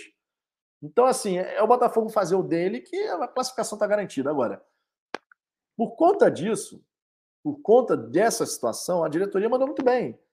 Reduz o preço, chama o torcedor, ignora a questão de lucro nessa partida, mas foca ter o torcedor presente. Tá certo. Porque isso você ajuda a construir o hábito. É o que eu estou falando. Ir ao estádio é um hábito. Você constrói esse hábito, você cria esse hábito. À medida que você está indo sempre, você passa a querer estar lá. Todo mundo que já foi ao estádio, seja o estádio Newton Santos, Maracanã ou qualquer outro estádio, sabe quão diferente é você acompanhar uma partida de futebol direto do estádio. É muito diferente. A energia, você está no meio dos seus, é, é, muito diferente. E você cria o hábito. Você fala, meu irmão, eu, eu vou programar, a, programar a minha semana pensando quando que vai ser o jogo do Botafogo. E isso é muito positivo para o clube. Então a diretoria mandou muito bem, cara. E o torcedor tem que chegar junto faz o sócio torcedor, paga mais barato. Pô, a partir de 3 reais tem ingresso. Meu irmão, é para estar tá lá. Não é questão de lucro nesse jogo, é a presença. É a presença. Esse é o ponto mais importante. Jefferson Costa, boa tarde, irmão. É verdade que o dinheiro que o Botafogo é, pagou no Patrick de Paula dava para trazer o Claudinho? Não, cara. Porra, esquece isso, cara. E ó, não vamos entrar nessa, não. Pagou pelo Patrick de Paula. Ele vai corresponder. Não correspondeu ainda, mas vamos acreditar que ele vai evoluir. Ele está buscando isso. Acabei de falar aqui que ele está buscando fazer um trabalho para fortalecer o lado mental, né? Poder, de repente, superar algumas inseguranças que ele tem. Ele está buscando a evolução. Então, não vamos comparar uma coisa com a outra. Ah, porque pagou por esse valor, poderia. Primeiro, o Claudinho, que está no Zenit, ele jamais seria vendido por 33 milhões de reais. Não faz o menor sentido nem pensar nesse valor. O Claudinho vale muito mais do que isso. Mas muito mais do que isso. Então não vamos ficar comparando, ah, poderia ter trazido fulano. Não, trouxe quem o Botafogo decidiu que tinha que trazer, ponto. Agora é a gente dar confiança e torcer muito para o jogador evoluir, porque pelo menos a gente vê que ele está buscando essa evolução. E isso é muito importante. Né? Isso é muito importante. É, Lucas Barros, Vitor, como ir no estádio, dar uma goleada, ok. Chega domingo, o time fica com medo, sei lá. Não há torcedor que tenha paciência, nem no mínimo raça. Time correndo em campo, é, entrega em campo. Cara, vamos lá. Nem, nem todo jogo, Lucas, o Botafogo vai jogar bem. Nem todo jogo a gente vai dar espetáculo. Nem todo jogo a gente vai conseguir ter uma jornada feliz. E contra o Juventude foi isso. Eu também fiquei irritado contra o Juventude, porque eu esperava um tipo de jogo. Eu esperava o Botafogo mais impositivo, conseguindo criar situações, mas não foi o que aconteceu. Agora, por conta disso, no jogo seguinte, se eu tivesse, se eu tivesse no, se o jogo fosse no Rio de Janeiro, não ir ao jogo, eu sou contra. Eu acho que assim, meu irmão, tu fica irritado naquele momento, mas no próximo jogo, se você pode ir, vá. Não fique se prendendo ao resultado que passou. O resultado que passou já foi. Olha para frente e vamos buscar o resultado no próximo jogo. Ah, no, no próximo jogo não deu. Vamos olhar para frente e vamos buscar o resultado no próximo jogo. Porque independente de qualquer coisa, independente de qualquer coisa, coisa o, o Botafogo ele continua sendo nosso time do coração. A verdade é essa, independente de qualquer coisa. Perdeu, ganhou, empatou, foi vice, foi campeão, foi meio de tabela. Você continua sendo Botafogo, eu continuo sendo Botafogo. E assim é, né? Então, cara, a gente tem que olhar para frente, não se prender ao que passou. E sabendo, não existe garantia de vitória só porque você vai ao estádio. Ah, só porque a gente vai ao estádio o Botafogo vai vencer? Não, não existe, porque do outro lado tem um adversário que também quer os três pontos e também, quem, também quer fazer um grande jogo. Então, vamos, vamos em frente. Vamos em frente, olhando para frente sempre, sem lamentar o que já passou, porque o que já passou, já passou. Agora é olhar para frente e buscar fazer o resultado. Deixa eu ver aqui. Luiz Henrique, Jorge Araújo e Leonor, estou no trânsito. Saudações alvinegros. Cuidado aí no trânsito, Luiz. Cuidado no trânsito. o Rodrigo Amores, os corneteiros da Oeste, passo longe. Ah, sempre tem, cara, sempre vai ter. É... Questão de corneta sempre vai existir. Cleiton Ribeiro, seria muito interessante se houvesse sorteios para o sócio torcedor de outros estados irem com tudo pago, assistir aos jogos do Botafogo no Newton. Cara, eu já vi alguns torcedores falando sobre isso. É, mas assim, eu acho complicado fazer essa iniciativa, tá? Com tudo pago, não sei o quê. Eu acho complicado, porque você vai beneficiar o quê? Um, dois torcedores. Assim, eu acho que tem que ser uma coisa que você possa ampliar para mais torcedores, entendeu? Não, não dá para fazer, ah, vou fazer uma promoção aqui para sete torcedores. Vai ser legal? Vai. Mas assim, eu, eu acho que quando você paga um sócio torcedor, é bacana que você dê maior possibilidade para que mais pessoas possam usufruir de um certo benefício. Tá entendendo? Agora, se o Botafogo decidir fazer alguma coisa assim, em parceria com uma agência de turismo, não sei o quê, seria legal, sem sombra de dúvida. Eu só acho que você tem que buscar abranger mais. Se você vai fazer uma iniciativa como essa, mesmo que você não tenha tudo pago, mas que você possibilite que mais torcedores possam resgatar como um benefício de repente sabe? Ah, você bota lá uma, uma promoção, você vai conseguir pagar mais barato, nisso, naquilo, mesmo que você consiga, sabe? Mas que você proporcione mais torcedores terem essa possibilidade de vir. Acho que restringir vai ser legal para quem ganhar, mas você sempre vai ficar naquela, pô, nunca ganhei nada, não sei, sabe? E se for alguma coisa que você pode resgatar para qualquer um usar, ah, vai ter um desconto na hospedagem, no, no, ingresso, o ingresso é por conta do Botafogo, e você com esses nossos parceiros aqui, você tem desconto na hospedagem de tantos por cento e na passagem também de tantos por cento. Mais pessoas poderiam usufruir. Tá entendendo onde, onde é que eu quero chegar? O sorteio é legal, tudo pago, bacana. Mas um grupo, sempre o sortudo, digamos assim, é que vai conseguir usufruir. Agora, se você tem uma coisa constante, um parceiro, uma parceria que o Botafogo faça nesse sentido, de repente pode funcionar melhor. Mas eu entendi, logicamente, o que você está querendo dizer, para poder estimular que mais torcedores né, tenham essa possibilidade de acompanhar o, o Botafogo. É, deixa eu ver aqui. Deixa eu dar um bloco aqui na Quitana aqui. Chegou falando mal do Botafogo. É, pá. O Marcílio Ribeiro, goste ou não, o Montenegro foi importante para o Botafogo. Cara, isso, essa, essa frase ela, ela é controversa pra caramba, o Marcílio. Porque assim, ele ajudou em vários momentos com a questão financeira, ajudou. Ele só que tinha interesses também de manutenção de poder. Por que, que o Montenegro, com toda a influência que ele tinha dentro do Botafogo, por que, que ele não buscou estimular que o Botafogo não mais dependesse dele? Tá entendendo? Existia uma coisa do poder atrelada também, a figura do Montenegro. É legal você ser um influente. É legal você ser o cara que, tendo a capacidade financeira, vai ser o cara que todo mundo vai buscar socorro quando a corda apertar no pescoço. Isso gera poder, isso te dá influência, por que, que essa ajuda ela não levou o Botafogo para um outro caminho? Porque para o Montenegro seria muito mais interessante, no meu entendimento, né? como botafoguense, que não está preso à questão de poder, de influência, não seria muito mais interessante não depender dele e o Botafogo caminhar com as próprias pernas? Mas o Montenegro nunca estimulou esse outro lado.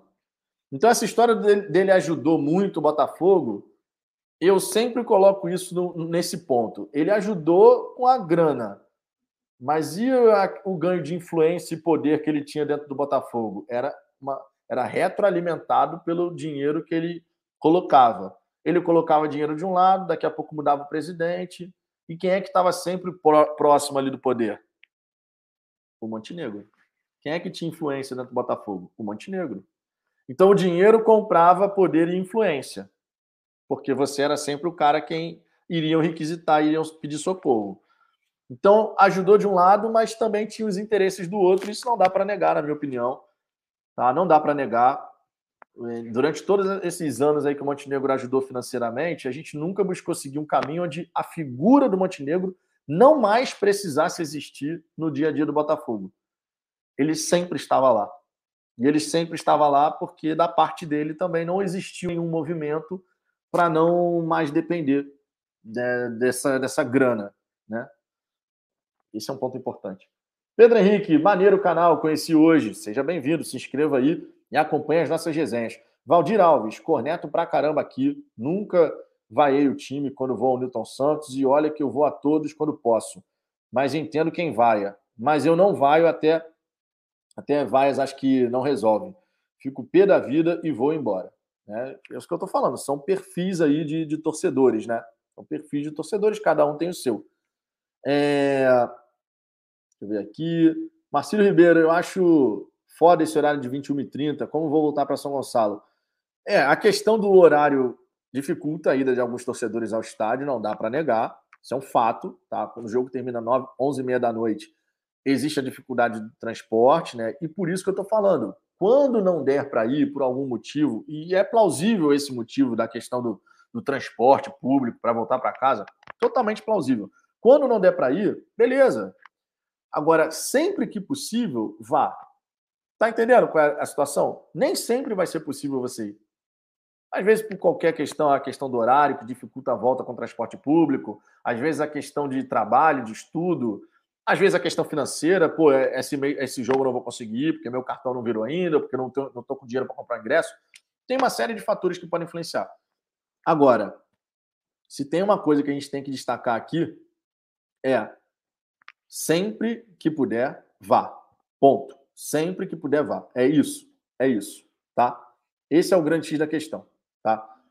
É, Eleonora, Vitor, olha o chat. Eu já, já tirei a Kitana aqui. Eu estava mais em cima no chat, por isso que aconteceu de eu não, não dar o bloco de imediato, tá? Eu estava procurando descer devagarzinho o chat, mas muitas vezes não dá para fazer isso, porque do nada chega aqui alguma alguma pessoa de outro time querendo falar mal do nosso glorioso Botafogo. É, o Júnior Maior, esse time ao menos está mostrando que mesmo que ele tome o gol, ele corre atrás para buscar o resultado, não desiste, o que é um ponto muito importante, né? É um ponto muito importante. É, deixa eu ver aqui. Raunite Raunite, na verdade, os irmãos Moreira Salles é que ajudaram o Botafogo sem nenhum interesse. Eles tentaram livrar o Botafogo das garras do Montenegro com o. Como é que é? Com o dar, a dar que o Montenegro fez questão de detonar. A, esse dar aqui que eu, que eu fiquei meio confuso no final. Mas eu entendi o que você quis dizer. Eu entendi o que você quis dizer. É, Marcos Werneck, vá, vá se não for vaiar. Se for. Cara, velho. Vá se não for vaiar. Se for vaiar, não vá. Tá aqui a mensagem do Marcos Werneck. O Sérgio Luiz aqui falando do, do, do chat. A Eleonora, hoje o Vitor não está observando muito o chat. Na verdade, estou. É porque eu estava mais em cima. Eu estava tentando trazer mais mensagens aqui da galera. Por isso que eu não estava não tava vendo a mensagem da, da flamenguista aí que veio para falar a bobagem do Botafogo. Vocês sabem que normalmente aqui, quando tem alguém falando mal do Botafogo, às vezes a pessoa piscou e já foi bloqueada. Mas quando a gente está aqui passando devagar no chat, descendo devagarzinho, pode acontecer. Temos informações novas aqui no, no. Deixa eu trazer aqui. Botafogo consegue visto de Nico Ramalani, ó, e lateral pode ser relacionado no clássico contra o Botafogo. Ó. O lateral esquerdo aí tá, tá regularizado, né? Tá regularizado.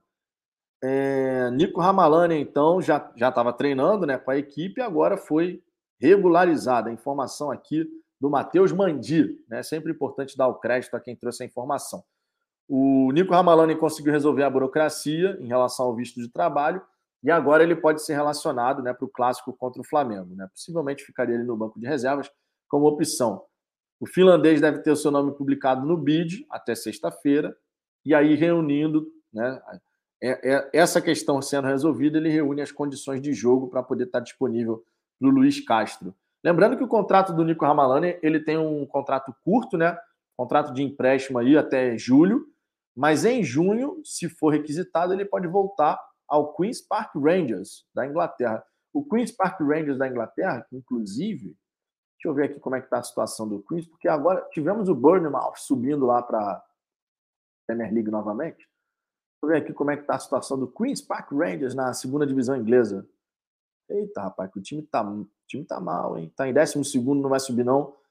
O time do Nico Ramalani lá na Inglaterra. Queen's Park Rangers. Que algumas, algumas temporadas atrás estava na primeira divisão. 45 pontos conquistados, não, 45 jogos. Meu irmão, a segunda divisão inglesa tem jogo pra cacete. São 46 jogos são 24 equipes, 46 jogos na segunda divisão inglesa. O Queen's Park Rangers não vai subir. E tiveram 18 vitórias, 9 empates e 18 derrotas na segundona inglesa. 59 gols marcados, 59 gols sofridos.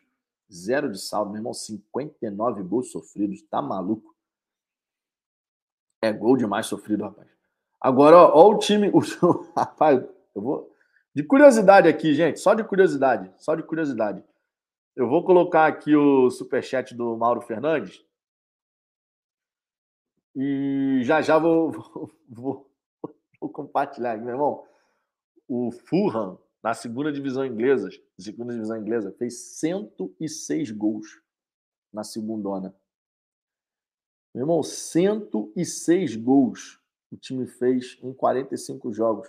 O outro time que mais fez gols na segunda ano inglesa fez 73. Diferença gigantesca, meu. Sinistro. Agora, ó, o Mauro Fernandes aqui que mandou superchat. Obrigado demais pelo apoio, Mauro. Obrigado demais pelo apoio, pela moral. O Mauro escreveu aqui, ó. Tenho direito à gratuidade por ser é, PNE. Esse PNE eu tô viajando, meu irmão. Dá aquela detalhada aí, o que, que seria o PNE. Mas sou sócio torcedor alvinegro e sempre compro o meu ingresso. Vamos Botafogo. PN é o que? Aposentado e tal? Fiquei, fiquei viajando agora essa sigla aí. PNE, meu irmão. Vocês certamente vão, vão esclarecer rapidinho aí. Essa daí eu, eu viajei. PNE. Ah. PNE é da educação? Sei lá. Diga aí, PNE, portador de necessidades especiais, pô. Ah, agora sim. Portador de necessidade. Pô, não sabia que usava a sigla, não. Sério mesmo, vivendo e aprendendo, tá vendo? Eu aprendo com vocês também, ó. Não sabia que era a abreviação de, eh, de portador de necessidades especiais. Obrigado aí pela informação e esclarecimento. Eu confesso a vocês que não sabia. Fiquei viajando aqui, PNE, PNE. Então tá aí, ó, portador de necessidades especiais. E mesmo assim, compra ingresso, amigo. Mauro, você pode, claro que você pode usufruir do seu benefício, Mauro, mas é legal a sua iniciativa de ainda assim ser sócio torcedor e comprar o seu ingresso. Achei bacana demais, Mauro. Bacana demais, de verdade. Obrigado pela moral, né? Obrigado por estar mandando seu superchat, obrigado por estar acompanhando a nossa resenha e obrigado, obviamente, por estar presente no estádio Newton Santos. Sua presença também faz a diferença. Todos nós juntos fazemos a diferença, né? Então, muito bacana, cara. Muito, muito bacana. Essa daí realmente eu não sabia. Vivendo e aprendendo. Você vê que na live a gente também aprende, amigos. Sérgio Luiz, se o Botafogo marcar o Arrascaeta, já é meio caminho andado para a vitória é, no clássico, né? Cara, concordo plenamente. Concordo plenamente. Plenamente. O Arrascaeta, cara, tá jogando pra cacete lá. É um grande jogador, não dá para negar. É um grande jogador, realmente é um cara que joga muita bola. E ele é um cara diferenciado, que tem que ser vigiado de perto, sem a menor sombra de dúvida. Sem a menor sombra de dúvida, tá? O João Vitor aqui, ó, dando uma ideia aqui pro Mauro, ó. Mauro, pega a sua gratuidade e compra o ingresso social para quem não tem condições. Aí, ó. Aí, Mauro. Ideia boa aqui do, do João Vitor, hein? Ideia muito boa. Tu tira a gratuidade e, ó, com todo, com todo respeito, logicamente, a gente coloca aqui o Fala Fogão à disposição. Se tu quiser sortear um ingresso, por exemplo, ah, vou pegar, vou, vou passar a fazer isso. Todo jogo que eu for, vou tirar minha gratuidade e o ingresso que eu compraria, a gente sorteia no Fala Fogão. A gente já fez sorteio aqui dessa maneira. Contra o Corinthians foram seis ingressos que a gente sorteou aqui na partida de estreia do Campeonato Brasileiro. E a gente coloca o canal aqui à disposição para fazer essa iniciativa, cara. Super bacana, tá? Super bacana. É, a Eleonora também aqui, ó. Também sou PNE, Vitor. Você viu, sou sócio torcedor e pago ingresso. Super bacana. A gente coloca o canal aqui à disposição, cara. Sério mesmo. A ideia do João aqui foi bem legal. Bem legal, né? Tem direito à gratuidade, de repente é uma maneira até de ajudar uma pessoa que não teria condições financeiras de ir ao jogo para ir. Achei bem legal a iniciativa aqui do a fala do João Vitor. Inclusive, tá? Inclusive eu vou conversar com o Ricardo sobre isso, mas a gente está querendo aqui fazer algumas iniciativas em relação a isso, cara, de, de sortear ingresso, né? Todo jogo, de repente, sortear um, dois ingressos, enfim. Eu vou conversar com o Ricardo sobre isso, mas é algo que a gente está querendo fazer aqui. Tem novidades aí que a gente está querendo colocar aqui no canal. Tá? A gente está desenhando aí algumas situações, tem algumas novidades que a gente quer trazer aqui no Fala Fogão é justamente para estimular a galera né, de, de, de ir ao estádio e também, obviamente, de apoiar aqui o nosso trabalho, é sempre importante uh, as duas coisas, né? Rodrigo Amores, sobre o PK, acho que além da pressão, ele está muito pregado, não atuava desde o ano passado. Está pegando ritmo jogando numa fogueira, vai evoluir. Também acredito na evolução, cara. Também acredito nisso. De verdade. O Irã Sá dizendo aqui, boa ideia também, tenho direito à gratuidade sou sócio torcedor. É, cara, de repente a gente pode fazer essas iniciativas assim. É legal, né? Ah, tá acostumado a comprar ingresso, mas tem direito à gratuidade.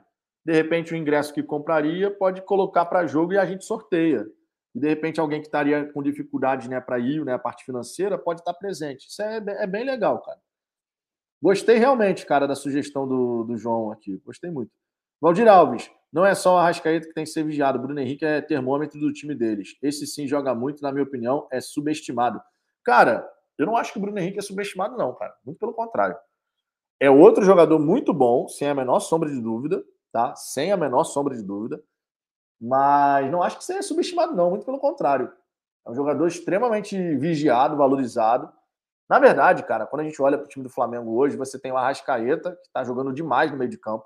O Everton Ribeiro já não é mais o Everton Ribeiro de 2019, por exemplo. Ainda é um jogador muito bom, óbvio. Não desaprendeu a jogar futebol. Mas o Arrascaeta ele está num nível acima, assim, para o time deles, assim, no meio de campo. E o Bruno Henrique é um cara que, quando está no jogo, é um cara muito perigoso. Mas ultimamente ele deu uma oscilada, tá? Isso palavras de amigos flamenguistas, que o Bruno Henrique de vez em quando está dormindo nas partidas, está apagadão e tal, não sei o quê. Mas quando está no jogo, está afim de jogo, é um cara complicado de marcar, todo mundo sabe disso, né? O Almanac Botafoguense aqui, Vitor! Leonora, Vitor, mas pela gratuidade podemos escolher onde ficar? Gosto de ficar na leste inferior. Então, Leonora, isso eu acho que é, é mais fácil perguntar para alguém que tira gratuidade mesmo, porque confesso a você que eu não sei te dizer. Acredito que quem tem gratuidade pode escolher o setor. Só que, quando libera para tirar a gratuidade, às vezes o setor pode estar esgotado, né? Esse é, esse é um ponto importante. Alô, Leandro, Vitão, a galera do chat dá um show. Parabéns por essas atitudes. Concordo plenamente, cara. E eu sempre falo aqui, né, gente? O, o Fala Fogão ele é veículo. Fala Fogão é veículo. A gente pode fazer essas iniciativas. É um veículo da, da torcida. E eu fiquei extremamente, fiquei extremamente satisfeito assim quando a gente pôde fazer o sorteio dos ingressos, camisa oficial, sócio torcedor. A gente sorteou o plano de sócio torcedor aqui. Né? Foram quatro planos de sócio torcedor que a gente sorteou aqui. Então foi super bacana, cara. Super bacana a gente poder fazer essas iniciativas com o apoio do torcedor que acompanha o Botafogo, as informações aqui no Fala Fogão. Eu fico muito satisfeito com isso, porque realmente é um reconhecimento ao trabalho que a gente busca fazer aqui com o máximo de seriedade possível. É... Minha gente, eu quero trazer aqui alguns destaques a respeito do estatuto da Liga Brasileira, né? a Libra, é, Liga Independente do Futebol Brasileiro. Né? A gente pode falar Liga Independente Brasileira, né? Libra, deram esse nome aí. E o estatuto da Libra é motivo de impasse na criação da Liga dos Clubes, né? assim como a divisão de receitas. A gente sabe que existem dois blocos, um bloco formado por Flamengo, Corinthians, Palmeiras, Santos, São Paulo e Atlético e Red Bull Bragantino. Né? Esse é um bloco aí. Eles se reuniram, assinaram lá o documento e tal. O Cruzeiro na Série B também assinou, mas a gente tem um outro grupo formado pelo, liderado, na verdade, pelo Atlético Paranaense, especialmente o Atlético Paranaense, que é o Forte Futebol, e que discorda dessa divisão de receitas, por exemplo, propostas pelo Flamengo, Palmeiras, Corinthians, São Paulo, Santos e Red Bull Bragantino. Né? É, eles querem uma divisão de 40, 30, 30, ou seja, 40% do valor das receitas distribuído igualmente, 30% por desempenho e 30% por engajamento, enquanto o Forte Futebol defende 50, 25, 25. Então, um tem uma proporção 40, 30, 30, o outro quer 50, 25, 25. Por conta dessa discordância, e não apenas dessa, a questão do estatuto aí tem alguns pontos que precisam ser melhores avaliados, existe ainda o um impasse na assinatura para a criação de fato da Liga independente brasileira, tá? Libra, tá? Agora, tem alguns pontos do estatuto que o Globo Online conseguiu acessar. E eu quero trazer aqui essas informações para que vocês fiquem informados. Por exemplo, em relação à sede, o documento, né, o estatuto da, da Libra, define que a sede da Liga vai ser em São Paulo, podendo haver representações em outras cidades. Né, e que vai caber à associação organizar a principal competição do futebol brasileiro sem interferência estatal ou privada. Ou seja, a CBF sai ali, não vai mais fazer parte e tal, e a, a gestão dessa liga vai ser é, responsabilidade dos clubes. Né? A Libra ela vai ser composta pelos seguintes órgãos na ordem de relevância: Assembleia Geral, Conselho Deliberativo da Série A, Conselho Deliberativo da Série B, Conselho de Administração, Presidência, Secretaria Geral, Diretoria Executiva, Conselho Fiscal, Comitê de Ética e Conselho Técnico. Sobre Assembleia Geral e Conselho Deliberativo, vão fazer parte da Assembleia Geral todos os 40 clubes que disputam as séries A e B do Campeonato Brasileiro. E aí vai caber ao órgão se reunir anualmente, de forma ordinária e extraordinariamente, sempre que requisitado, para deliberar, por exemplo, sobre mudança de estatuto e exclusão ou inclusão de clubes na Libra, toda a Assembleia Geral terá no máximo 60 votos, sendo que os clubes da Série A têm voto valendo dois pontos e os da B apenas um ponto. Né? Sinceramente, até aí não vejo nada demais. Para assuntos relacionados à distribuição dos valores de direitos de transmissão, a votação precisa ser unânime. Já para a mudança do estatuto e para que algum clube seja excluído, será necessário ao menos três quintos dos votos. Para os demais assuntos, basta que a votação seja por maioria. Tá? Cada clube vai poder indicar um representante, podendo ser dirigente ou não, para os, integrar os conselhos deliberativos. Serão dois, um para cada divisão. Esses conselhos serão atualizados anualmente e após a publicação do resultado das competições. Agora, sobre conselho de administração e diretor-presidente, O conselho de administração será composto por sete pessoas, sendo cinco indicadas pelo deliberativo da Série A e outros dois pelo da Série B. Essas pessoas vão ter mandatos de três anos e poderão receber salário e seus votos serão secretos.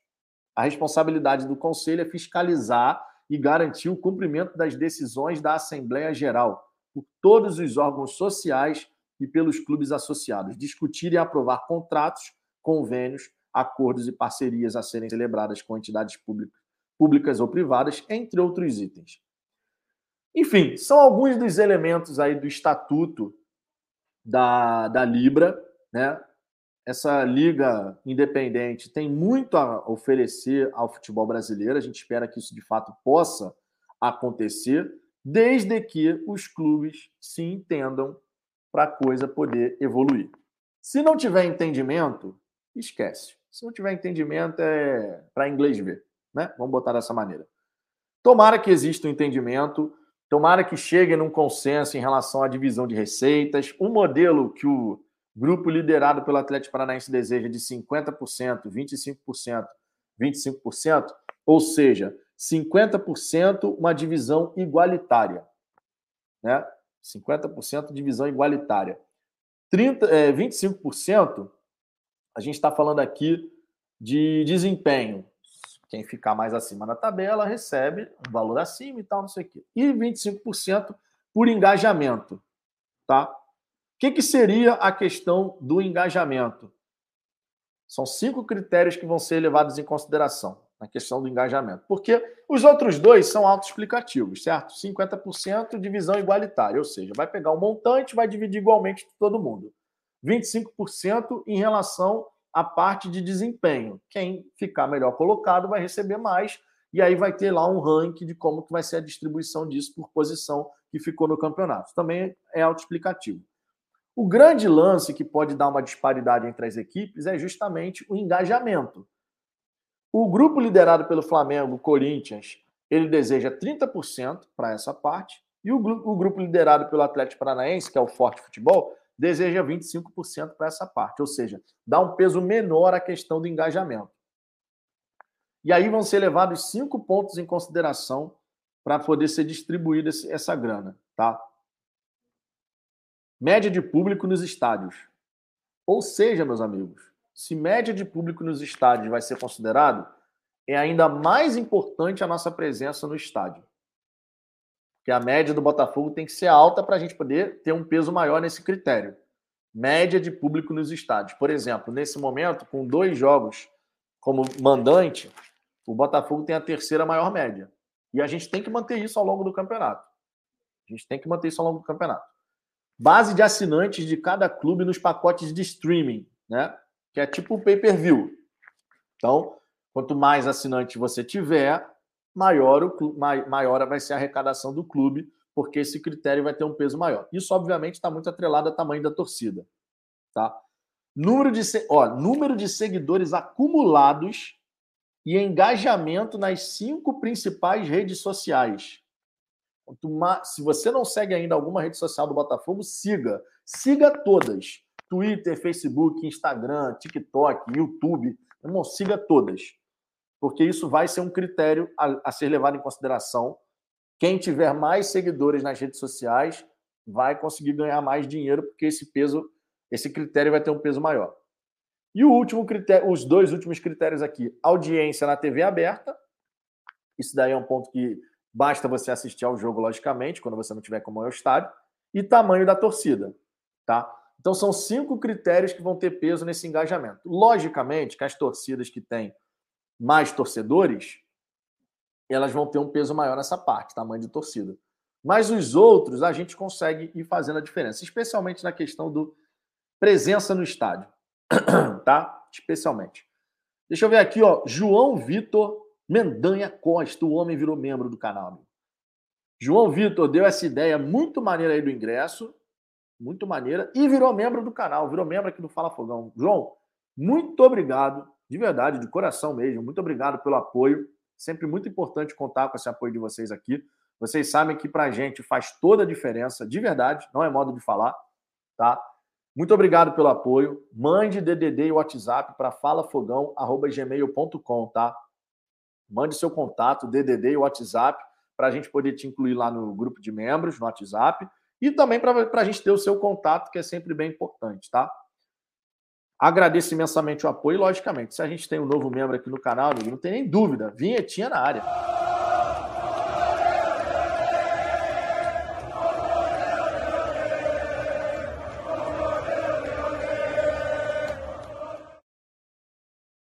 Eu ver aqui mais algumas mensagens. Ó, vou, vou, devagar aqui, porque tem mensagem pra caramba. Temos aqui mais um, um bloco, ah, mais um bloco aqui. Aqui, ó. Mais um flamenguista chegou aqui. Quando o flamenguista chega aqui, amigo, ainda mais falando mal do Botafogo, vento, o vento eterno sopra para longe da resenha.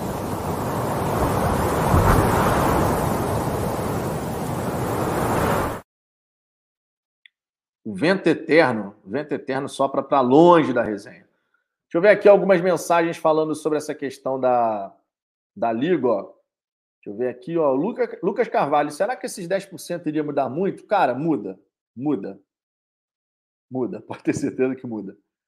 Muda porque você, primeiro que você pega uma fatia maior para ser distribuído igualitariamente e você diminui a discrepância entre os times, né? Quem vai receber mais e quem vai receber menos.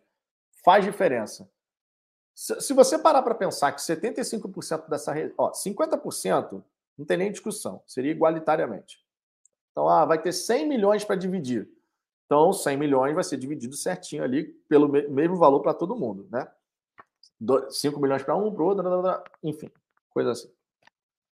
Os 25% de presença no estádio, por exemplo, de média de público, isso depende da torcida. Você quer fazer o seu time ganhar mais dinheiro? Vai ao estádio. Coloca lá, compra o ingresso, vai no estádio e apoie no estádio. Porque isso vai, obviamente, fazer o, fazer o produto, o Campeonato Brasileiro, aumentar de valor. Estádios cheios, o campeonato fica mais atrativo. E a torcida tem todo o poder para influenciar essa situação. Se o meu estádio está sempre lotado, Logo, eu tenho um peso bem alto quando a gente vai falar da divisão ali de receitas.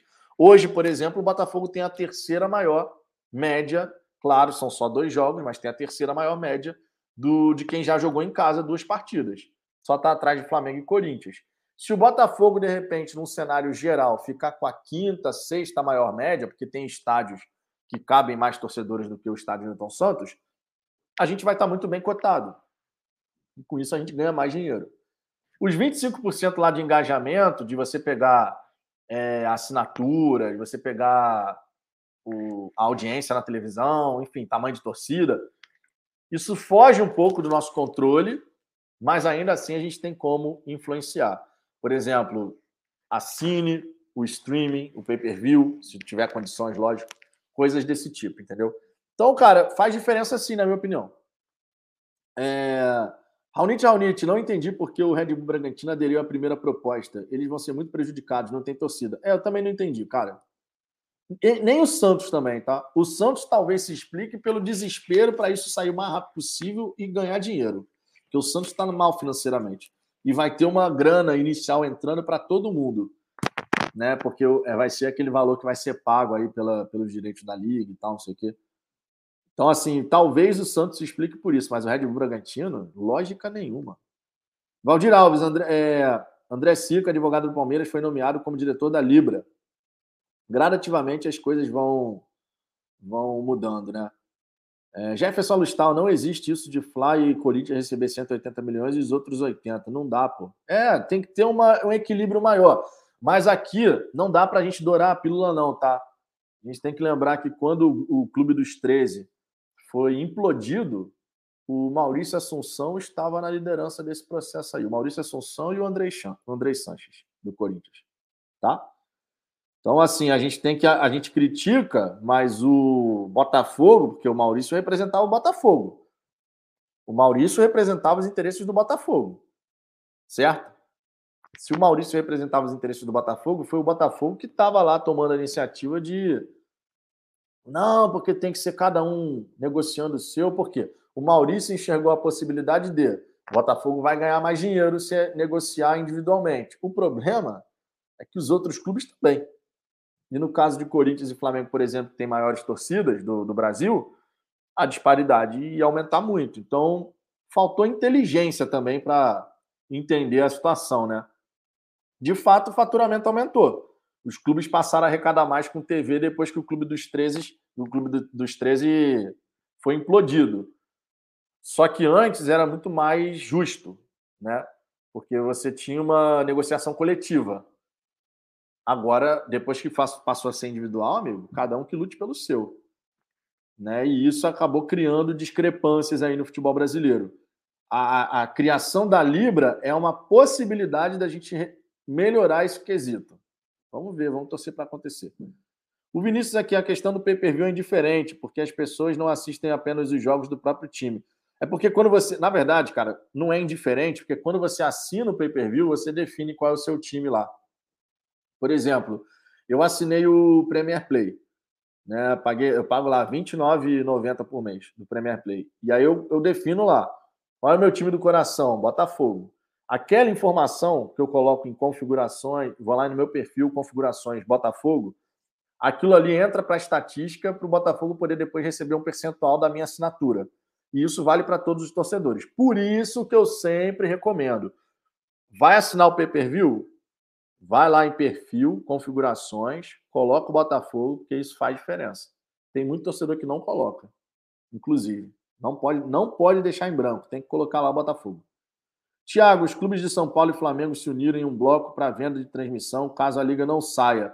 Por isso, Red Bull Bragantino e Santos entraram, vão vender em conjuntos clássicos. É, aí pode ter interesses a, além, né? Aí é uma outra situação. Podemos ter interesses que vão além.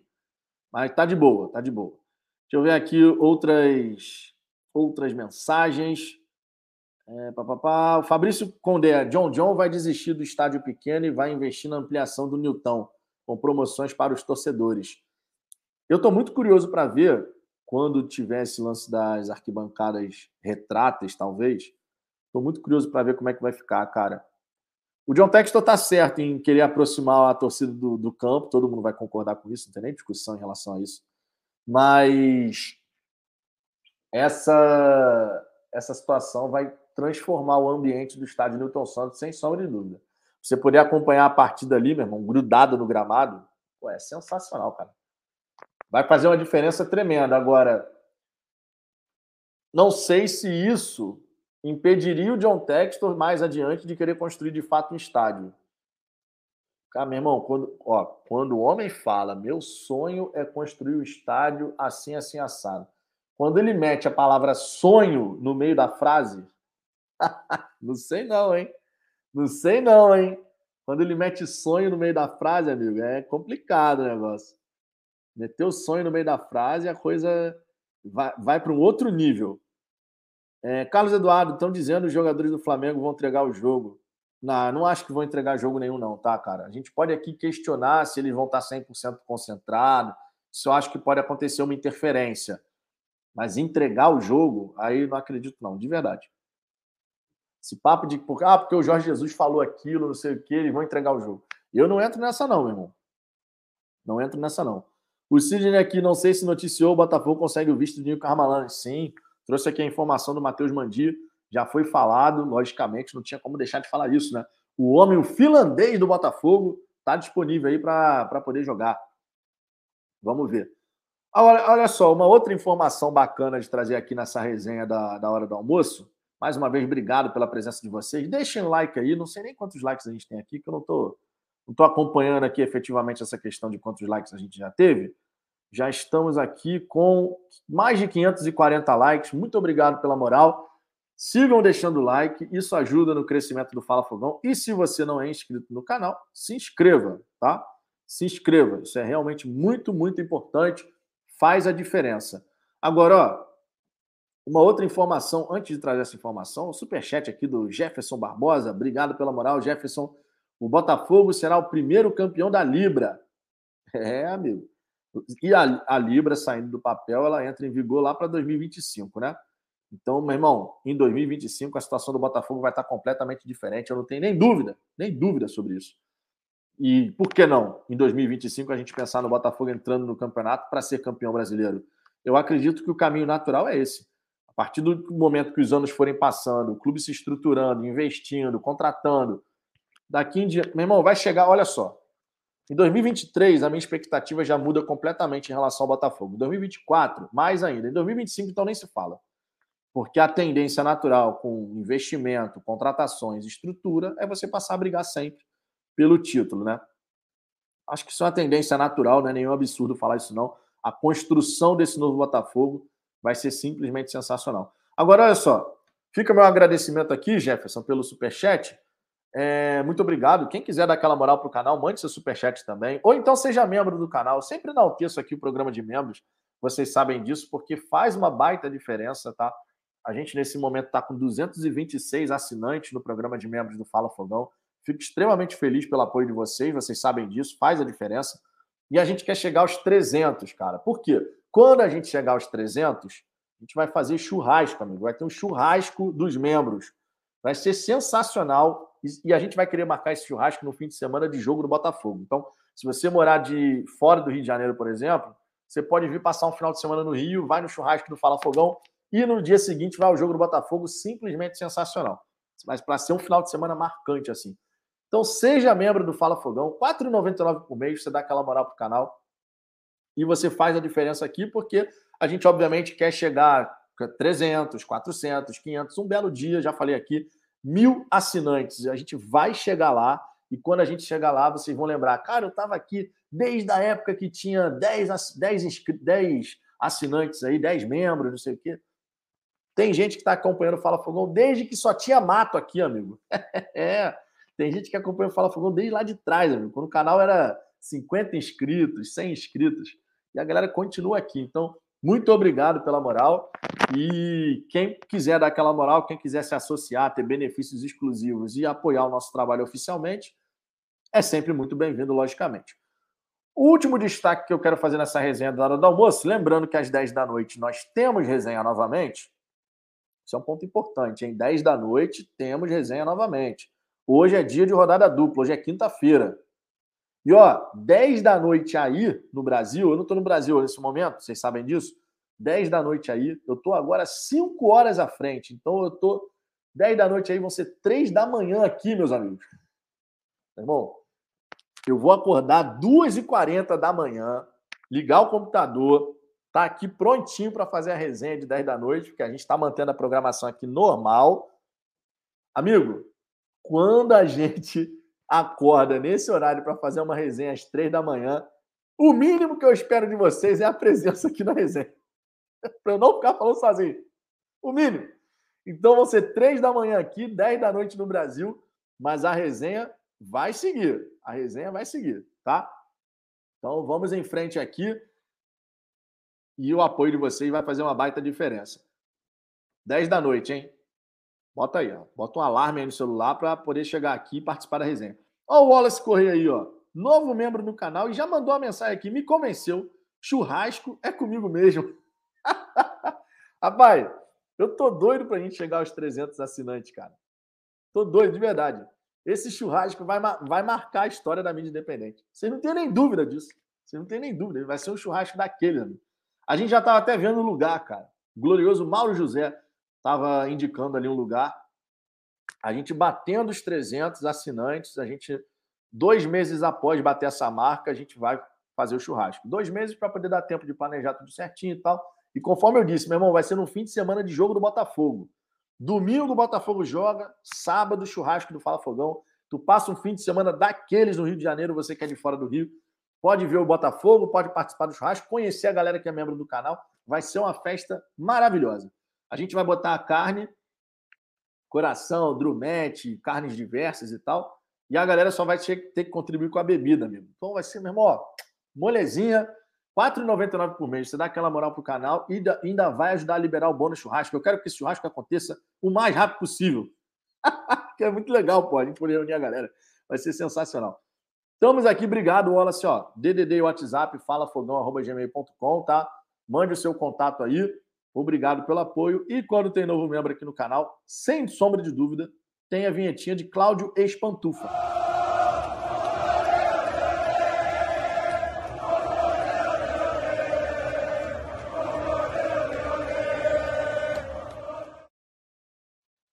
Tamo junto, Wallace. Ó o Fábio Sabá aqui, ó. Eu sou um deles. Vitão não tinha nem mil inscritos. Eram ótimos os vídeos, análise de primeira qualidade. É, amigo. E eu lembro da galera aqui, cara. A galera, pô, lá o canal não tinha ninguém aqui ainda direito. Mas já tem a galera que está desde lá de trás com a gente acompanhando. Luiz Henrique, estarei aqui. O Ricardo vai estar presente? Cara, imagino que sim. Acho que, assim, o aniversário de casamento foi na outra terça. Ele ainda assim conseguiu aparecer um pouquinho aqui. Acredito que dessa vez o Ricardo vai estar presente normalmente. Ainda não falei com ele hoje, mas imagino que sim. E a nossa resenha vai continuar, vai acontecer normalmente. O Bruno Sampaio, Fogão, ficar acordado às três da manhã para fazer a live. Parabéns. É, amigo. A gente viaja, mas o, a programação tem que continuar, cara. Eu tenho, nós temos o nosso compromisso aqui com vocês e levamos muito a sério isso. Obviamente que, por exemplo, sábado agora, sábado agora, na hora que deveria começar a live, eu vou estar no avião, então não vou ter como fazer. Mas como sábado tem a resenha das 10 da noite, o dia não vai ficar perdido, porque às 10 da noite a gente vai trazer as novidades, fala do jogo contra o Flamengo e tal. Mas sábado, mas sábado eu não vou conseguir, por exemplo. Mas na medida do possível, vocês sabem, a gente está mantendo aqui a programação normal do canal, né? Na medida do possível. Passeio durante o dia com a minha digníssima, a gente passeia, conhece os lugares. Quando chega um certo horário, volta para o apartamento, faz aqui a resenha, conforme estou fazendo agora termina a resenha, aí volta a passear e aproveita a noite. É assim que a gente está fazendo. E enquanto eu faço a resenha, não pense você que a minha digníssima Aline fica olhando para o teto. Ela está trabalhando também, porque a gente viaja e trabalha ao mesmo tempo. Né? Eu, eu ainda não consigo viver só aqui do Fala Fogão. Um belo dia quero chegar lá também. A ajuda de vocês para isso é fundamental, que afinal de contas vocês é que fazem a roda girar aqui. Eu tenho uma outra atividade, então a gente viaja e ao mesmo tempo trabalha porque a gente trabalha remotamente, né? Eu trabalho de casa ó, há um tempão, meu irmão. Essa questão de home office aí, para mim, não é, não é novidade, não. E aí a gente vai trabalhando e viajando, trabalhando e viajando. Vai para passeando, mas continua trabalhando. De vez em quando para aqui, só para vocês entenderem a dinâmica. É, aqui a gente está no fim da resenha, então a gente pode devagar um pouquinho, só para vocês saberem como é que é a nossa rotina aqui. De vez em quando, a gente tá passeando assim pela cidade, tá andando e tal. Aí a gente para, senta num banquinho numa praça assim, pega o smartphone, enquanto tá ali tudo acontecendo, vendo tudo e tal, sei o quê, mas tá respondendo e-mail, tá mandando mensagem, tá coordenando alguma coisa que tinha que estar tá acontecendo. É assim que funciona, meu. A gente viaja, curte, mas tem que continuar trabalhando, porque senão não dá, né? Senão não dá, tem que continuar trabalhando. Rodolfo, Vitão, você e sua esposa já encontraram John Textor, conforme você disse em off, no mesmo patrocinador churrasco da galera, no assador Mocelim. Não, cara, eu não encontrei, não. A ideia, de, a ideia é que a gente, no, no último trecho da viagem, a gente possa conhecer o centro, da, centro de treinamento da base do Crystal Palace, né? Estou tentando fazer esse contato, tentando fazer essa ponte, mas tá difícil, mas estou tentando, estou tentando. E a coisa acontecendo, cara, a gente pô, vai poder mostrar lá o centro de treinamento, vai ser super bacana. Mas eu estou tentando, estou mandando os e-mails, estou tentando fazer essa ponte aí para que essa possibilidade de conhecer o CT da base do Crystal Palace saia do papel. Luiz Henrique, o churrasco vai ter picanha uruguaia. Ô, Luiz, não vá prometendo. Ó, meu irmão, tu não vai prometendo que não dá para cumprir, não, Luiz. Se prometer no meu lugar, vai ter que cumprir, Luiz. Tu não me mete nessa enrascada, não o, a Aline aqui, ó, minha digníssima. Churrasco vai ter o cantinho do ban. Ah, é. Essa é, uma, essa é uma, uma coisa legal aqui. A Aline que deu essa ideia.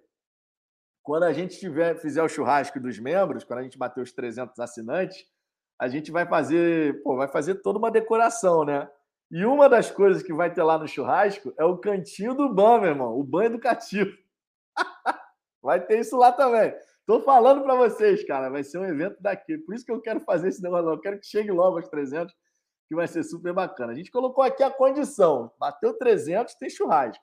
E vai ser super maneiro, cara.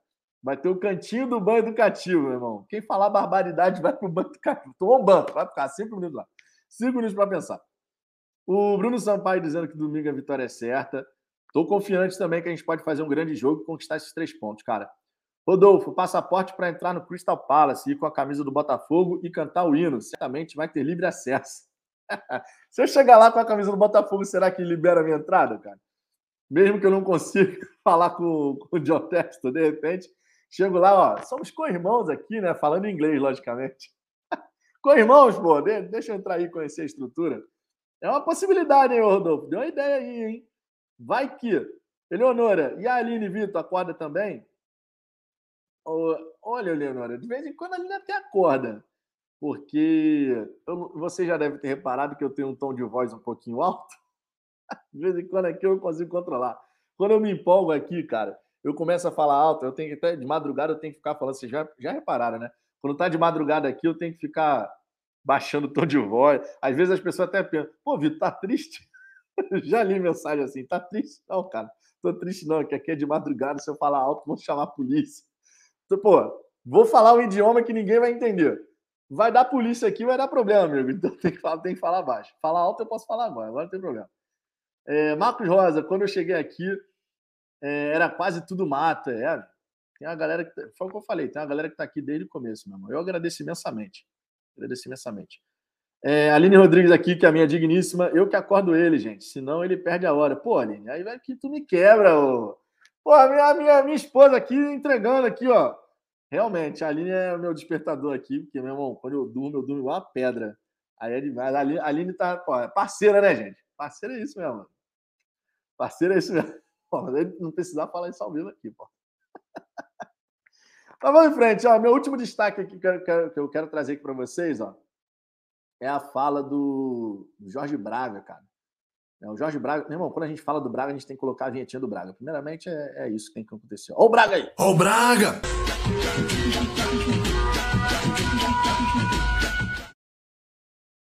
O Braga.